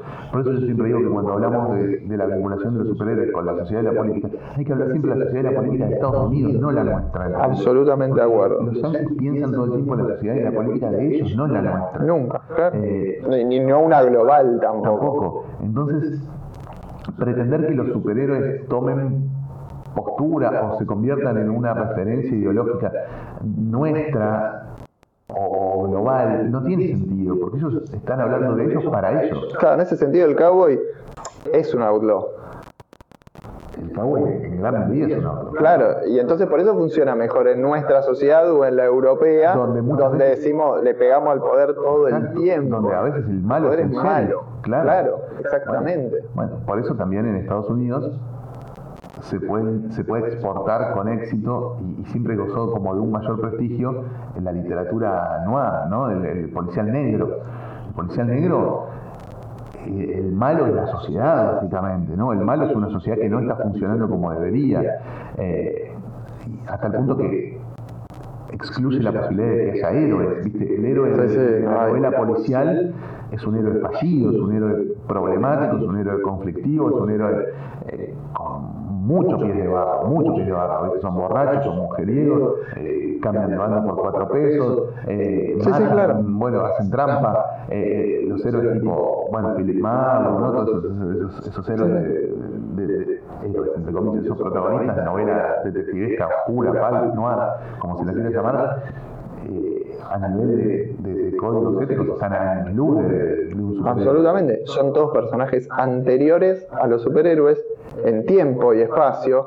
Y creo que los superhéroes coinciden en su nacimiento con el estado de bienestar, con el momento de mayor brillo de Estados Unidos. Y creo que por eso es que se termina instalando, porque termina siendo hegemónico Estados Unidos en el mundo junto al crecimiento de los superhéroes. Entonces ese poder Sí. ellos lo ven como bueno, obviamente, en el resto del mundo se ve como malo, y entiendo esas Y interpretaciones también, en algún y punto. también sumemos, no dejemos afuera, que los superhéroes explotan en el momento de mayor miedo al totalitarismo. ¿entendés? Año 39, 40, cuando la ola facha y totalitaria que arrasaba a Europa se empezaba a ver realmente como un problema. Entonces, cuando vos ves que surge un poder maligno extraordinario, estás más dispuesto a bancar un poder benigno extraordinario, a pesar de la implicancia protofacha que tenga eso. ¿entendés? Sí, sí, sí. Yo no tengo problema que un tipo que está por encima de la ley, de la justicia y de los gobiernos, y es infinitamente poderoso, salga a la cancha a defenderme, porque me está defendiendo de algo tremendamente poderoso y del lado del mal. ¿entendés? En una situación donde no existe ese conflicto con un mal extraordinario, que aparezca una figura por encima del gobierno, por encima de las autoridades democráticamente electas, de las policías y las justicias, me da miedo. Porque todos tenemos ese miedo normal al autoritarismo. Por eso a los ingleses el, la figura del superhéroe les produce la desconfianza que les produce. Exactamente. Porque ya hace un trabajo más que interesante. Exactamente. Pero todo eso, eh, eh, todo Mira Animada, todo, todo, todas, las obras, eh, bueno, en hablar Marcelo, es de, nos causa horror el potencial totalitario de los superhéroes. ¿Por qué? Porque no viste la porque, porque leíste superhéroes en los 50, 60, 70, no los leíste en el 39 y el 40, y 41, ¿entendés? Claro, sí, sí. Entonces es lógico. Entonces también es muy importante eso, el miedo a una ola totalitaria maligna que crecía sin control en Europa y que amenazaba a conformarse el mundo. Entonces eso ya justifica cualquier cosa. Eso ya justifica que vos te enmascares y salgas a pegar a la gente sin ninguna aval. Ellos lo conciben. Es, es algo que por eso hace un rato te decía. Culturalmente ellos conciben esas posibilidades de enmascararse y agarrarse a trompadas con tal de defender. En efecto, existe, eh, está bueno como contás lo de Punisher, porque tiene un reflejo directo en la sociedad neoyorquina, que son los Guardian Angels. Eran tipos que se metían en el subte y, se y cagaban a patadas a los que afanaban en el subte. Literalmente eran unos tipos que lo hacían. Entonces, para nosotros es inverosímil, es una locura que alguien haga eso. Realmente es inconcebible, pero en la cultura ellos funcionan perfectamente. El más emblemático de Nueva York fue el de Bernie Getz, un tipo que salió a, a matar criminales directamente. Eh, y tuvo un gran impacto en la, en la comunidad. Y Punisher un poco se nutre de eso. Eso fue posterior o anterior a la creación de Punisher Pero era una sensación de, esa, de, la sociedad. De, esa gesta, digamos, ¿no? de esa, sí, sí. situación. Sí, sí, totalmente. En este contexto, y cómo traspolar acá a Argentina al superhéroe, que parece muy difícil, pero hay una carta que hiciste que es, te llegó un mensaje en la que ante alguna elección, creo que la habías hecho, o por lo menos eh, aparece en internet cada tanto frente a elecciones en la que hablas y no ah, está en el libro. Te dejé un mensaje. Te dejé un mensaje. Ah, ah te dejé un mensaje. Sí, vos decís de, de cuando hablo de, de la vinculación. Sí, en el libro retomo lo de vincular el New Deal con la ética de los superhéroes, sí está. Sí, pero te dejé un mensaje apela directamente al, al elector argentino. Sí, en general, no, en general. O sea, es, es lo obvio. O sea, los superhéroes tienen que ver con el estado de bienestar y tienen que ver con la justicia social y los villanos tienen que ver con el capitalismo salvaje, no tengo ninguna duda. O sea, eh, los villanos quieren hacer exactamente lo mismo que, que los gobiernos liberales, neoliberales, ¿no? que, el poderoso sea infinitamente más poderoso y que el que no tiene nada se joda. El que no tiene poder para, para hacerle frente será víctima y no le queda mucha opción. Cuatordio es nuestro guionista de superhéroes esencial. Desconozco como nunca leí obras de Cuatordio. Ah, no, no, tiene eh, aproximaciones interesantes. Pero eh, sí, yo no, no, tengo dudas de eso. ¿viste? Eh, el, el superhéroe tiene un rol muy parecido al del estado de bienestar, que es entrar a mediar entre el muy poderoso y el no poderoso, decir, flaco, hasta acá llegaste, ¿entendés? Ahora hay un poder por encima del mercado, que es un estado que interviene que tiene herramientas para, para mediar, para ponerse el rol de árbitro, de arbitrar. Eh, y es un estado infinitamente más poderoso que el estado de desesperar que se surge a partir de Nudie. Y los cómics, eh, los, perdón, los personajes superheroicos van para el mismo lado. De pronto aparece un personaje mucho más poderoso que, que, que, que el policía, digamos, que se planta en un lugar ético a decir, pará, vamos a mediar este ambicioso pasador y esta gente que no tiene un carajo. Eh, eh, para, para, que esta gente no, no, no, no tenga como única opción ser víctima de este tipo los cómics superiores todo el tiempo te enseñan que si usas tus ventajas o tus poderes para vos mismo, sos malo. Uh -huh. Si tenés más conocimiento que los demás, más guita que los demás, o un poder para hacer cosas que los demás no pueden hacer, lo tenés que usar al servicio de los demás, no tu beneficio propio. Si no, sos villano, eso es, lógico. Entonces, va en contra de esa cultura del el individuo como única razón de ser, que está por encima de la sociedad, que se caga en todo, yo soy rico, entonces me la puedo poner todo, no tengo qué pagar ningún impuesto para que el Estado le tire una ayuda a nadie, y si no te puedes proveer tu propia sustento, tu propia educación, tu propia salud, para, eh, y a mí nadie me va a decir lo que no, hay un límite, entonces es una comunidad.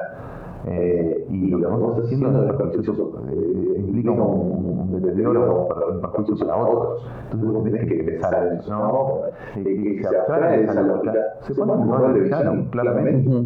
Eh, y, y, cuando más pones superhéroes más te cae esas fichas. Por eso es tan raro que haya lectores de superhéroes muy de derecha, muy, muy, muy militantes. Sí, hay mucha gente que sea, que además en, en, los últimos años, bueno, con esto del Comics Gate, surgió gente que vos decís, ¿cómo puede ser? O sea, reclaman ser lectores de superhéroes de toda su vida y, y, y están en contra de un montón de cuestiones hiper sencillas. A, a, mí me parece que tiene un poco que ver, y como hablaba de la generación, de, de algún momento de los O'Neill, este, también hay una generación de los Life. Sí. de un par de, de termos y también sabes que hay, hay un principio de acción y reacción. ¿sí? Eh, toda revolución tiene desbordes. La revolución de estos últimos años del movimiento feminista, de la, eh, de, la, de la diversidad de géneros y, y, todo eso, como toda revolución provoca desbordes. Y en algún momento alguien de ese palo se zarpó y perjudicó desmedidamente a quienes no eran de ese palo. Y eso genera una reacción. ¿Entendés? Que no está buena, obviamente. Pero es lógica también en un punto. Yo entiendo que haya gente más conservadora o más tradicional que sienta que sus valores fueron puestos en crisis de un modo violento o de un modo excesivo y reaccione diciendo hay que hacer la mierda, ¿entendés? En vez de entender, buscar por el de la empatía y pensar cuánto tiempo esta gente solo por tener una sexualidad distinta o simplemente por ser mujer fue sometida o inmuniada o basureada o dejada atrás, en vez de ponerse en ese lugar, se pone en lugar de, ah bueno, pero ahora me están exigiendo que yo ceda algunos de mis privilegios en voz de esta igualdad y encima me están pidiendo de mala manera, ¿por qué no se va a la concha de su madre? ¿Entendés? Entonces es lógico que sobre algún punto genere una reacción. Y eso se ve, se ve en, en, actores de la política y en actores de, del arte también. Sí, sí. Entonces no es tan ilógico. Por suerte no es mayoritario. En Argentina, ¿no? En Brasil capaz que sí. Pero eh, es, es, como lógico en el punto, ¿no? O sea, toda reacción viene una reacción y cuando la revolución trae desbordes, alguien va a, a agarrar de nuevo las armas para, con una, un nivel similar de violencia, contrarrestar esa revolución. Totalmente, yo por eso... La restauración de los valores tradicionales, entre comillas. Eso me pasa con mi esposa cuando discutimos por ahí eh, en, la, en, las movilizaciones feministas, que hay algunas chicas que se desbordan. Yo le digo, es necesario para contrarrestar el que del otro lado, el, el femicida diario. Si no se desborda del lado de la revolución, te va a ganar el del lado de la contrarrevolución.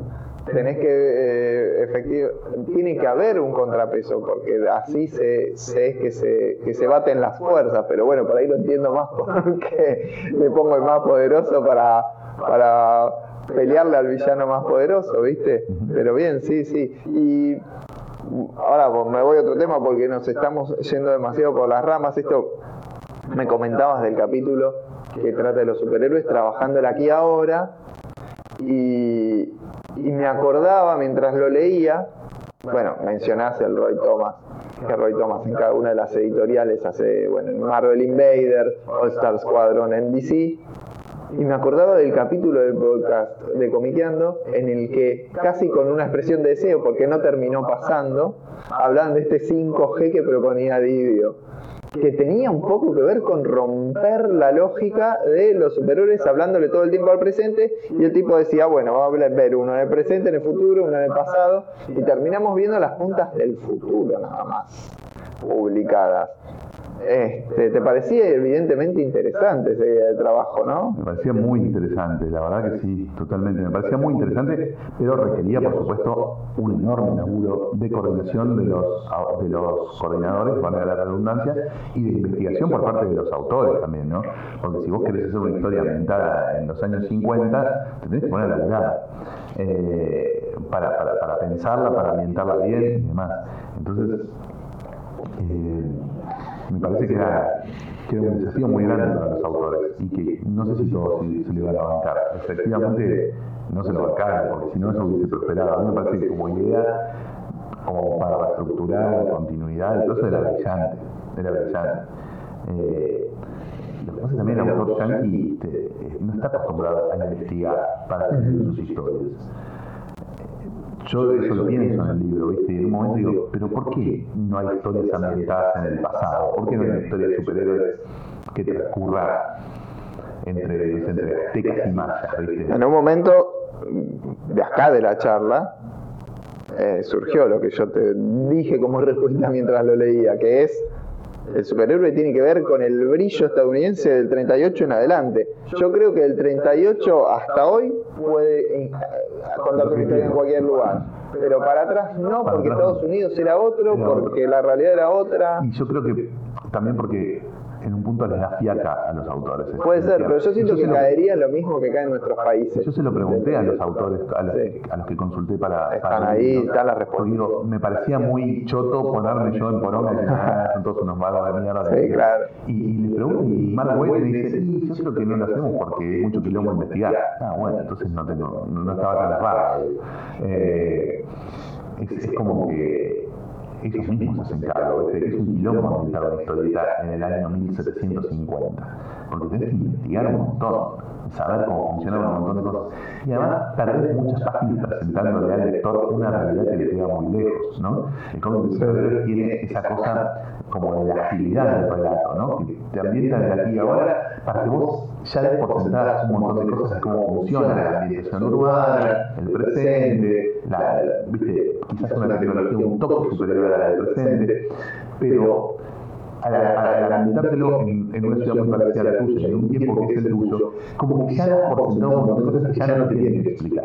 En cambio, si vos me vas a la historia de 1750, tienes que explicar un montón de cosas, ¿entendés? Tienes que explicar cómo se trasladaba la gente de un continente a otro, o de una ciudad a otra, eh, cómo cagaban cuando no existía el inodoro, ¿viste? cómo no se cagaban de calor cuando no existía el aire acondicionado, cómo se agachaban cuando no existía el forro, un montón de cosas que, que, que son cosas que nosotros damos por sentadas en nuestro presente, en un pasado que queda tan lejos, me lo tenés que explicar casi de cero. Y deja de tener sentido la historia de superhéroes. Claro. No sé, de que los negros eran esclavos, de que nadie sabía qué carajo era Chile y Japón. Bueno, eh, ya ahí la aventura propia del héroe contra el villano pasa casi en segundo plano. Sí, antes de lograr esa aventura me comí un documental de 16 páginas que me explicaste dónde y, y cuándo estamos y por qué todo eso va a funcionar tan distinto que nuestra realidad.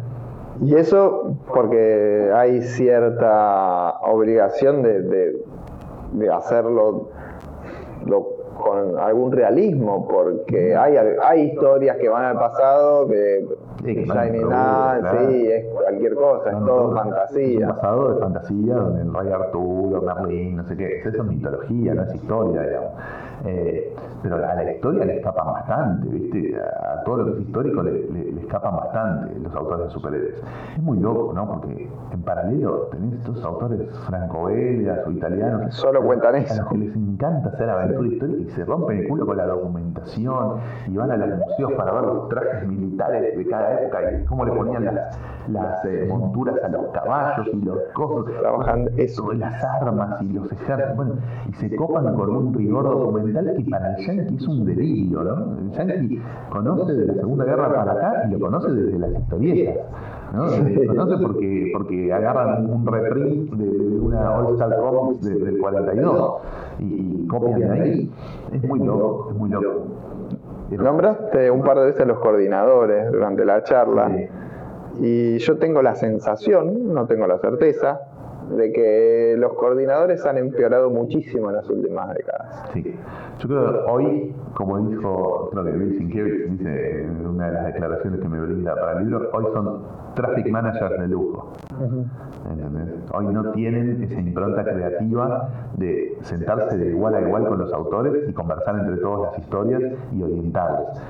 Porque hoy no tenés un, un Archie Goodwin de coordinador, no tenés un Denny O'Neill, no tenés un, ni siquiera un Mike Carlin, ¿entendés? Ni siquiera un, un, no sé, un Dan Raspler, por lo menos, algo.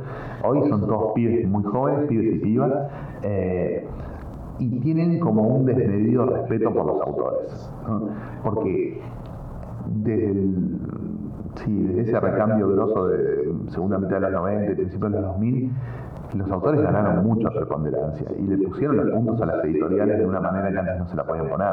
El tema de los contratos de exclusividad, un montón de cosas. Entonces, es como que contar en tu equipo creativo con X autor está por encima de todo, pero de todo. Si el tipo se quiere cagar en los personajes, se puede hacer. Si quiere alterar la continuidad, lo puede hacer. Si quiere hacer echar a los dibujantes, lo puede hacer. Si, puede, si quiere imponerse un colorista o letrista, lo puede hacer. Entonces, el coordinador tenía nada decirle que sí a la estrella para que no se le vaya, a la Sí. enfrente. Bueno, pero es como. ah, yo lo pienso como si pones a BKCS, hoy se va Gallardo de River y entra BKCS. Enzo Pérez, Pinola, Ponce. Armani, Lo comen- lo comen en dos pancitos. Dos pancitos en dos, dos minutos. Este, realmente no van a- tiene que ser un tipo con mucha espalda. Eh, a, a River tiene que poner un, no, no tiene un coco Basile, pero un tipo así, un tipo al que, al que no le podés decir ni mu. Eh, Y eso pasa, en el- se, se está notando mucho en las editoriales. Sí, como que, sí, sí. Y además parecería que ni siquiera leen, ni saben. No. A veces se repiten tapas con villanos de poderes similares el mismo mes, que eso es un error de coordinación Sí, editorial sí. imperdonable. Eh, son traffic managers de lujo. Yo creo que coincido con Sienkiewicz en que, en que hoy los tipos están preocupados en que, primero, en que la historieta se publique la fecha de la que se tiene que publicar, después, en que el presupuesto no se les vaya al choto pagando de Oh. y después, en qué mierda hay adentro de la historieta. Si, si, si respeta o no la continuidad, si los personajes están en carácter o están fuera de carácter, si eh, la historia que me están contando en 100 páginas se podría contar en 120 o en 4, es como que no les, inter- no, no les interesa tanto, y mucho menos esos, esos detalles como el que señalaba vos, se repite una temática o una, o, o una situación en distintas historietas del mismo pedo. Ya ni se calientan demasiado por coordinar muchos crossovers, que tratan de no hacer eso, porque los- me parece que los propios coordinadores se dan cuenta que no están muy capacitados. Eh, la posibilidad de trabajar sin una continuidad a modo de corset, me parece que también que los libera de estar pendientes de qué se hace en el título de al lado, y en todo caso los coordinadores mantienen la continuidad dentro de sus cuatro, seis o cinco títulos que cada uno coordina, y después si en otra, si, si el que coordina el otro, el personaje que acá estaba casado aparece como soltero, bueno, qué sé yo, no importa. Ya está, claro. Eh, Pero así hay cosas que son imposibles de, de volver a lograr en el Sí, marco sí, de- sí. del cómic. Eh, Vos pensás que en la época en la que más bola se le daba la continuidad, las editoriales tenían policías de la continuidad, o sea, tenían continuity cops, o sea, tipos que laburaban de eso, de chequear que nadie transgrediera o contradijera lo que se iba estableciendo como canon para el relato. Tenías a en Marvel, a Bob Greenberg en DC, y era como muy estricto eso, ¿entendés? De hecho, Neil Gaiman cuenta el quilombo que le armaron el día que quiso poner en tres páginas el número de Sandman de Joker, justo en el momento en que Joker estaba muerto, en seis meses volvió, pero igual a Gaiman decía, no, ¿cómo vamos a poner Joker si está muerto? No es la historia de Joker, es la historia de Sandman que como vamos un toque al Arkham Asylum quiero que aparezca el Joker. No, está muerto, sos el Joker. Muy mal cagado, chupamos la película. Eh, pero eh, hasta, límites indignantes, ¿no? ¿Qué influye? Sí, no, ¿Qué claro. Bueno, pero eso es algo que ya era el máximo de, de seguir la continuidad o de respetar. Pero en el hoy es absolutamente nula la presencia de los coordinadores, no, no, no hay ni nombres ni apellidos. O sea, en ese momento uno podía hablar de Sí. el coordinador. bueno, era un problema los coordinadores autores en un momento y ahora sería ideal. Ahora son fantasmas, sí, ahora son fantasmas. Tenés tipos muy capos que fueron formados en las grandes editoriales que hoy laburan en proyectos independientes. Tipo, claro. Sí, sí. Jan Mankiewicz, eh, sé, eh, ¿cómo se llama? Eh. Ah, el Colorado, el copado, ídolo. Bueno, el que coordinaba un montón de títulos de Vértigo, que cuando se fue de DC, eh, ahora labura independiente para Azarelo y Rizzo en, en Moonshine o para tal tipo en eh, Will Dennis, ahí está. Eh, para tal tipo en tal proyecto, ¿entendés? O sea, los autores generan sus propios proyectos y contratan a un coordinador para que los caiga a pedos y entreguen en fechas y les maneje la parte administrativa de, de la producción. Es interesante eso también. Como que se redefine un poco el rol del, coordinador desde el, que los autores los llaman para participar de los proyectos independientes. Autores, coordinadores, obviamente, con los que pegaron buena onda laburando en las grandes editoriales.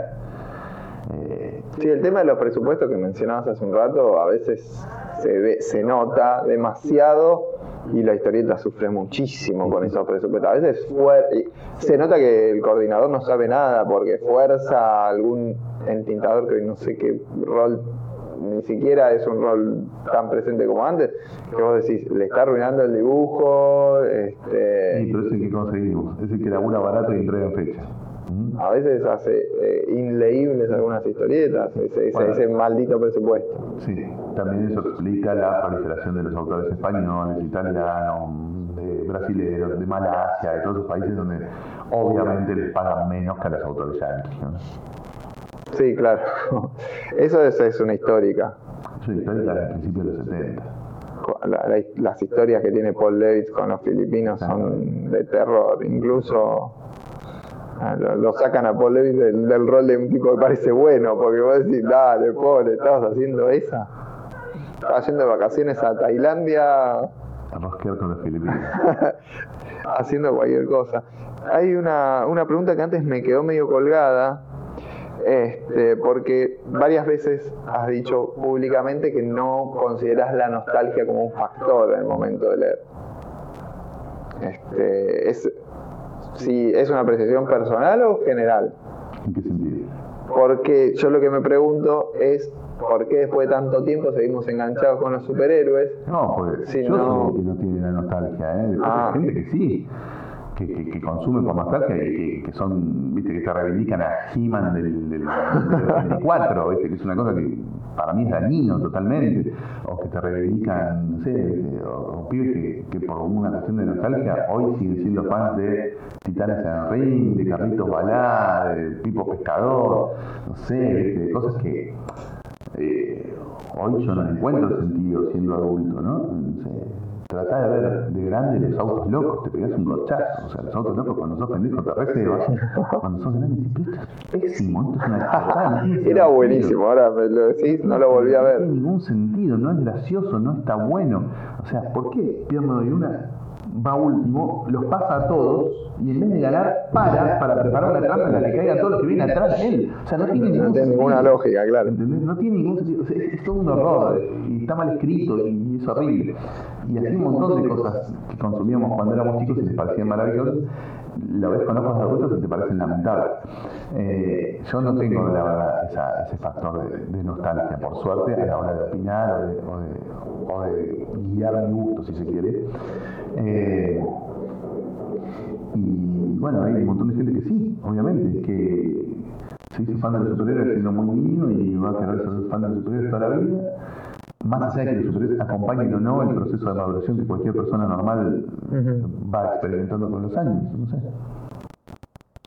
Otra pregunta que me queda en el tintero, una pregunta de siempre que tengo en el tintero y que por ahí no está tan atada al libro ni a los superhéroes, es el tema del idioma y comprar cómics en castellano. El tema de... Hay gente que tiene un inglés muchísimo más, más rústico que el tuyo, muchísima gente que confiesa haber aprendido inglés leyendo cómics y, ahí funciona tan bien como para vos el leer en el idioma original, porque si no tenés la capacidad como para entender perfectamente o hasta apreciar en todo su esplendor lo que hace el guionista, por ahí conviene acceder a una traducción profesional. Sí, qué sé yo, no sé, es una cuestión de cada uno. Yo lo, lo, lo, impulso desde un, desde un, concepto, si querés, ideológico, pero no se lo impongo a nadie, digamos. O sea, no te considero un subnormal si lees Comic Sans en castellano. Está bien, es una opción. A mí me parece que la mejor opción es estudiar inglés, que es mucho más fácil, más grato y más útil para todo el resto de tu vida que eh, pagar fortuna por cómics traducidos por gente que no sabes quién es y no sabes qué, nivel de capacitación tiene para, para, encarar esos laburos. Yo lo que puedo decir, por haber hecho traducciones muchos años, es que no es fácil, es bastante difícil y que requiere unas habilidades y unas capacidades que no cualquier traductor tiene y que muchas veces te das cuenta que los traductores que laburan, como vos decís, profesionales, no las tienen. Hizo comillas, profesionales entre comillas. Entonces, eh, también por una cuestión de presupuesto. Muchas veces las editoriales no contratan a los mejores traductores, contratan a traductores que cobran barato. Y, ahí salen cosas que quizás son bastante traidoras, también entre comillas, al espíritu de lo que quieren decir los guionistas. Con lo cual yo les recomiendo a los que puedan estudiar inglés, lograr un manejo del idioma como para meterse en obras simples al principio y después más, más sofisticadas. No, te pido que empieces leyendo Sandman. En claro, porque por ejemplo en Argentina editaron Sandman y Swamsing. Swamsing la traduce Mauro Mandela, que es un guionista. Y muy crack. Entonces ahí... Con un gran manejo del inglés. Pero digamos, yo no, pretendo que tu primer cómic en inglés sea Sandman. Empezá leyendo Archie si necesitas algo más básico, ¿viste? O, Batman Animated, que es como muy poco texto y poca complejidad. Pero me parece que es un proceso de aprendizaje del idioma que te va a llevar a consumir un producto más genuino, que es tal como lo escribieron los guionistas, y además el manejo del inglés te va a servir para un montón de otras cosas a lo largo de la vida, porque después tenés series, tenés películas, tenés literatura, tenés música, tenés un montón de cosas que nosotros normalmente consumimos en inglés, y siempre conviene consumirlas desde el conocimiento que desde el desconocimiento, o desde el conocimiento ese precario que decías vos hace un rato, o rudimentario, creo que dijiste, o rústico. Rústico, sí. Rústico.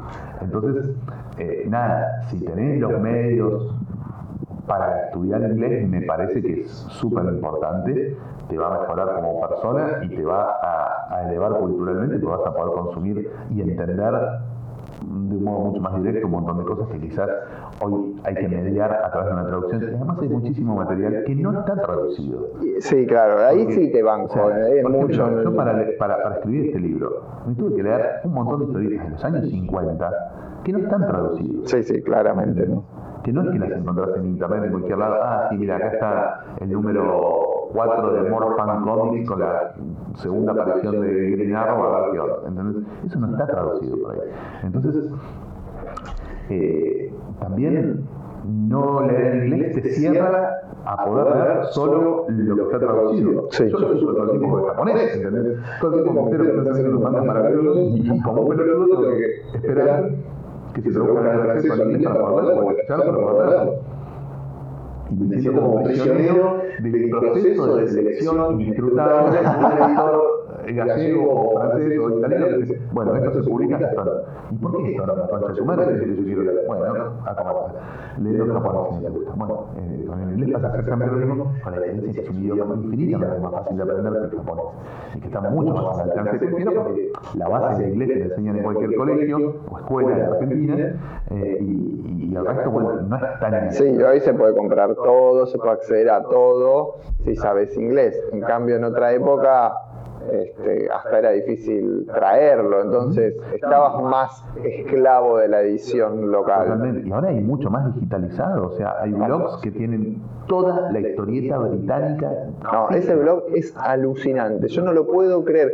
Es más, el otro día eh, me junté con, con, Roberto Barreiro y quien fue quien me, que me pasó el link de ese blog originalmente y le decía, me genera angustia ese blog porque sé que nunca voy a leer, voy a leer muy poquito, solo la superficie de esto. Una angustia me genera la cantidad de posibilidades que hay a partir de, internet, de comunicaciones, de poder traer un libro afuera, porque la verdad que es facilísimo, este, que, que se hace inabarcable. Antes estábamos un poco, un poco más rehenes de lo que se podía editar acá, o llegaba de España, que siempre tuvo una debe ser el momento de, mayor dificultad de entrar libros de...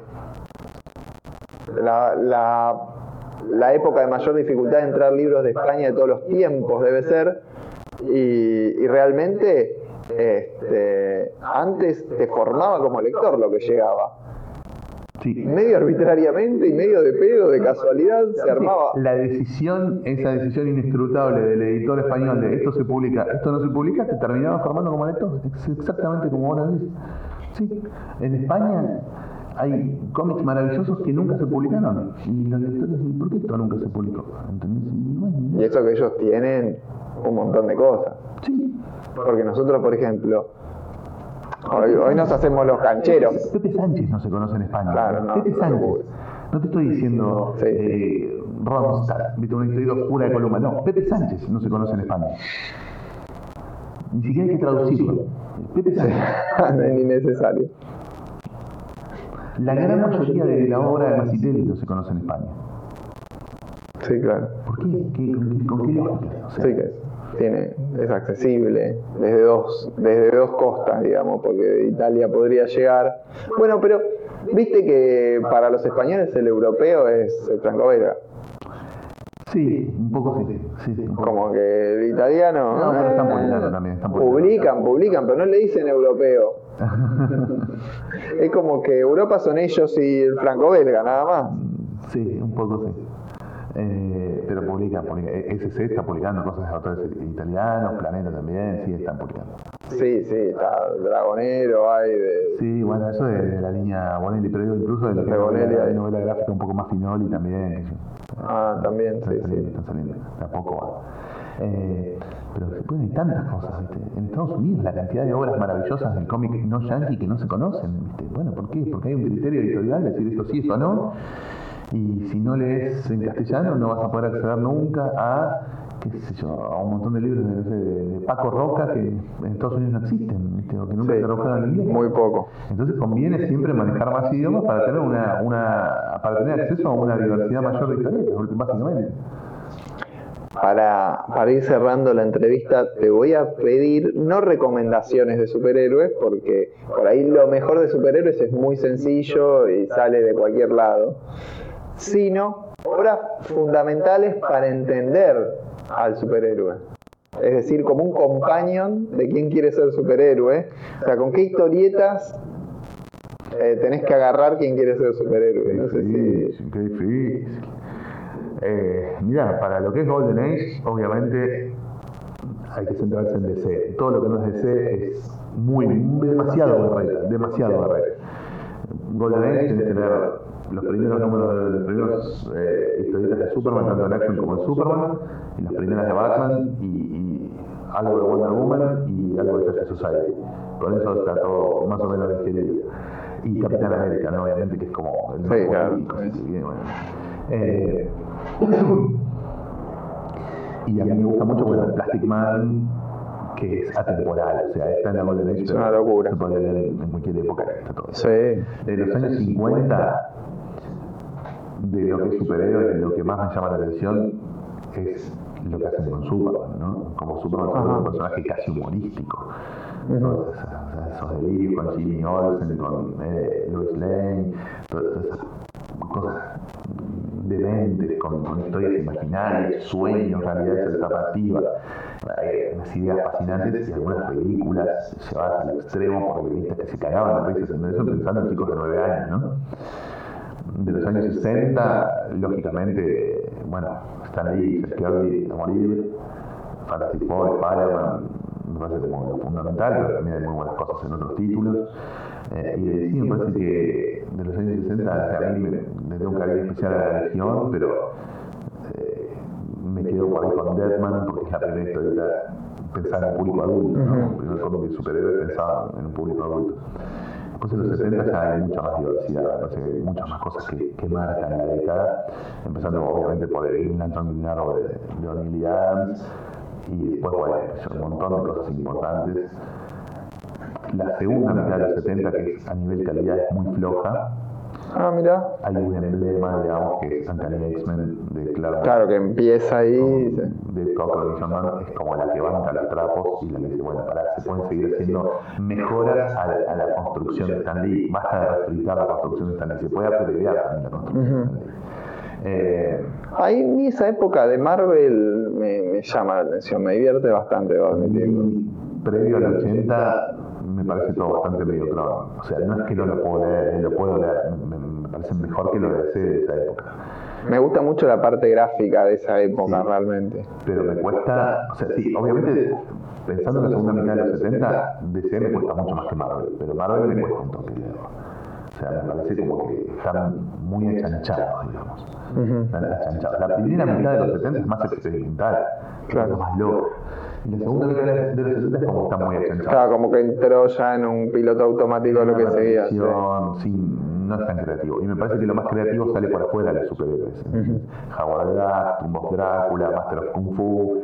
Eh, claro, tenés razón. Yo estoy pensando en eso, en eso como una continuidad. Estamos hablando de superhéroes y no de Marvel y DC. Yo creo que claro. en el libro trato de no meterme con esos personajes. Es porque es un, es un problema en este contexto. Se van del tema sí. superhéroes que ya el Swamp de, de Wright, te, das cuenta que cosas más interesantes no están en los superhéroes, están por, por los costaditos.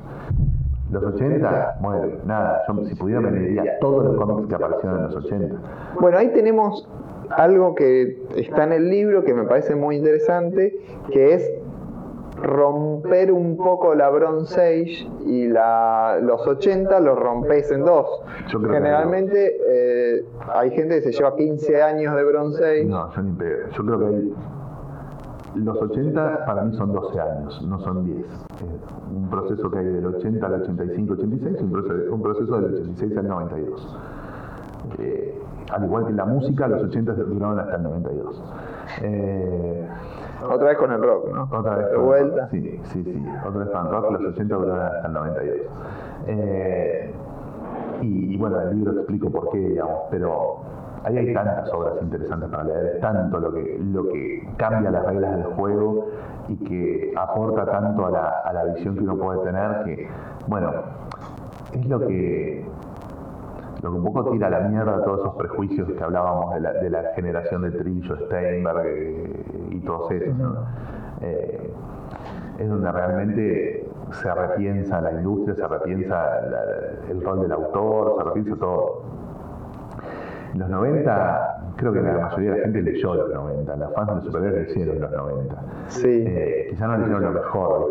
Es, es, eso tiene los 90, tiene una complicación. Claro, quizás no leyeron Starman y leyeron, no sé, Youngblood, o, o no sé, o quizás lo mejor que leyeron en los 90 fue la muerte de Superman, ¿entendés? Eh, pero los 90 tiene una diversidad muy rica, donde hay cosas brillantes. Eh, Así como los primeros 80 tienen un montón de cosas oscuras porque que caen en una bolsa de gatos inexpli inexplicablemente. Sí, el, los 90, los 90 pasa lo mismo. Pasa en los 90 es como muy manierista, ¿no? Como que los mejores cómics son cómics que hablan de cómics y que le hablan al lector de infinitos cómics metiéndole guiños y, y, y trucos para resignificar lo anterior, ¿no?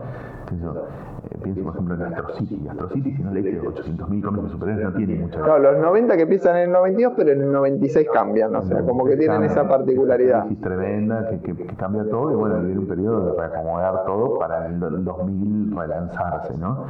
Eh, eh, me parece que también como ya te decía, del 2000 al 2020 han salido maravillas, maravillas en cuanto ¿En superhéroes? Sí, sí, sí, sí, hay cómics hermosísimos, cosas brillantes. No sé, desde Silver Surfer de Lancelot y Mike sí, el de Tom King y, y Mitch tenés cosas realmente brillantes. El All Star Superman de, de Morrison y Quietly, hay cosas realmente muy, muy, muy importantes del 2000 al 2020.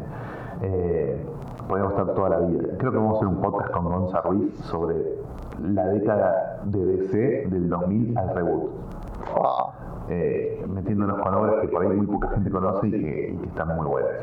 Eh, pero ahí hay de todo, hay experimentación, hay clásico, hay autores grosos dando cátedra, hay autores nuevos consagrándose, hay, hay de todo, hay respeto a la continuidad y ruptura respecto a la continuidad, porque tenés el All-Star, tenés el Ultimate, tenés como distintos recursos para contar historias por fuera de la Sí, tenés la sociedad, la sociedad de de arquitectos. Claro. arquitectos, va, en Marvel también aparecen por todos los Wii. Exactamente. Tenés mucha, mucho eh, respeto estricto por la continuidad por un lado y muchos artilugios para no respetarla por el otro. Eh, así que me parece que son dos décadas riquísimas, sobre todo la primera, la de 2000 a 2010 o 11 en el caso de DC, son décadas riquísimas. Marvel tiene 5 años en los que no tiene un título choto, que es del 2000 al 2005. Marvel hay 5 años que no tiene un título choto. Hasta el título más pedorro de Marvel, radioactivo, que no lo querés tocarme con un chorro de soda, es bueno. Del 2000 al 2005. casi no tiene títulos chotos Marvel. Bueno, del 80 al 85 también Marvel casi no tiene títulos chotos, ¿eh? tiene muy pocos títulos chotos. Y del 63 al 68. Bueno, claro, sí, es lo mejor. Para son las tres eras de oro de Marvel, ¿no? 63, 68, 80, 85 y 2000, 2005. Esos son como no puede fallar, prácticamente no hay título de chotos. Sí, a mí de ese en particular también me gusta el 2000, al 2000 hasta el 2011 anda. 2000, el 2000 al 2011 tiene mucho material bueno. Mucho. Sí, sí, bueno, el primer programa que van a poder encontrar en el timeline, que era de la época de los vivos, se llama El Didio Bueno, porque hubo, se habló mucha porquería sobre Dan Didio, pero en esa época el tipo fue fundamental y salieron muchas cosas buenas y el tipo estaba a cargo de la editorial. Pero está bien, esas tres eras de oro de Marvel son, son más que interesantes. La del 80-85 me llama la atención un poco porque la asocio con la, la impronta X-Men como, como único, era como muy hegemónica y por ahí tapa. Pero en medio tenés Fantastic Four de John Byrne, Walt Simonson en Thor, Frank Miller en Daredevil, eh, es un montón de títulos buenos. Es una locura, claro. Eh, de Mates en Capitán América, Roger Stern en Doctor Strange en Avengers y en Spider-Man. Estaban. Todos Spider, todos. ahí eh, había otro editor vilipendiado. Sin Sí. Yo lo, no ve que hay que poner técnicos malos. Yo lo nombro, lo, lo, describo como el paladín de la polémica. Es un tipo cuya carrera es, como su carrera profesional, es una montaña rusa. Sube al extremo, baja al extremo, vuelve. Es una, una, locura la carrera de Shooter. Pero bueno, está en el libro, eso no, no quiero hablar ahora. No, no, no, no, está bien, está bien. Pero me llama la atención esto de editores en jefe muy, muy poderosos. Muy, muy, poderosos, sí. Una impronta muy marcada. Pero bien, hemos hablado ya un montón de superhéroes. ¿Vas a hacer otro libro más en algún momento? No está ¿Te quedaron ganas o ya dejaste todo? En enero, cuando terminé el libro, pensé que nunca más iba a querer escribir sobre, sobre superhéroes. Ahora, con el correr de los meses, eso fue cambiando y se me ocurren algunas cosas que podrían eventualmente ser, no sé si un libro, pero otros ensayos sobre estos temas que veré dónde choca publicarlos. En la próxima, Comiqueando Online, las, de, las del futuro. Puede ser, la verdad que no sé. Pero sí se me ocurren por momentos algunas otras ideas de cosas que no exploré o que no exploré todo lo que me hubiese gustado eh, en el libro. Y, pero por suerte estoy contento con lo que quedó, o sea, no, hubo que podarlo, no hubo que reescribirle nada, por el contrario, Tomás Coyola me, propuso agregarle ese, ese índice de autores que tiene el libro al final, eh, me pareció muy buena la idea y, lo trabajamos y salió. Eh, la verdad que no, no es que tuve que dejar afuera nada, que creo que, quedaron muchas cosas pendientes. Algunas ideas se me fueron ocurriendo después, sí, obvio. Pero como te decía, al principio pensé que no se me iban a ocurrir. Cuando cerré el libro en, enero pensé que no iba a querer escribir más. Ahora cada tanto, bueno, además releí el libro hace poco para buscar los errores de tipeo y eso, y, bueno, algunas cosas se me ocurrieron, algún disparador ahí, pero no como para otro libro. Claro, para no, más, o para alguna, para seguir pensando o, leyendo sobre el tema. Y después está el tema de que a medida que yo iba leyendo material para el libro, consulté una bibliografía tan bestial que me terminé comprando un montón de libros que todavía no leí. Claro, necesitas tiempo como para... Cuando lea esos libros, se me van a ocurrir unas cosas para discutir con los autores de esos libros. Y un día voy a empezar a la bibliografía que usó cada uno de los autores de esos libros, y eso me va a abrir las puertas a otros libros que eventualmente voy a leer y voy a querer discutir con los autores de esos libros. Entonces, Totalmente. Es un ámbito infinito que no, el jardín de los senderos que se bifurcan, no termina nunca.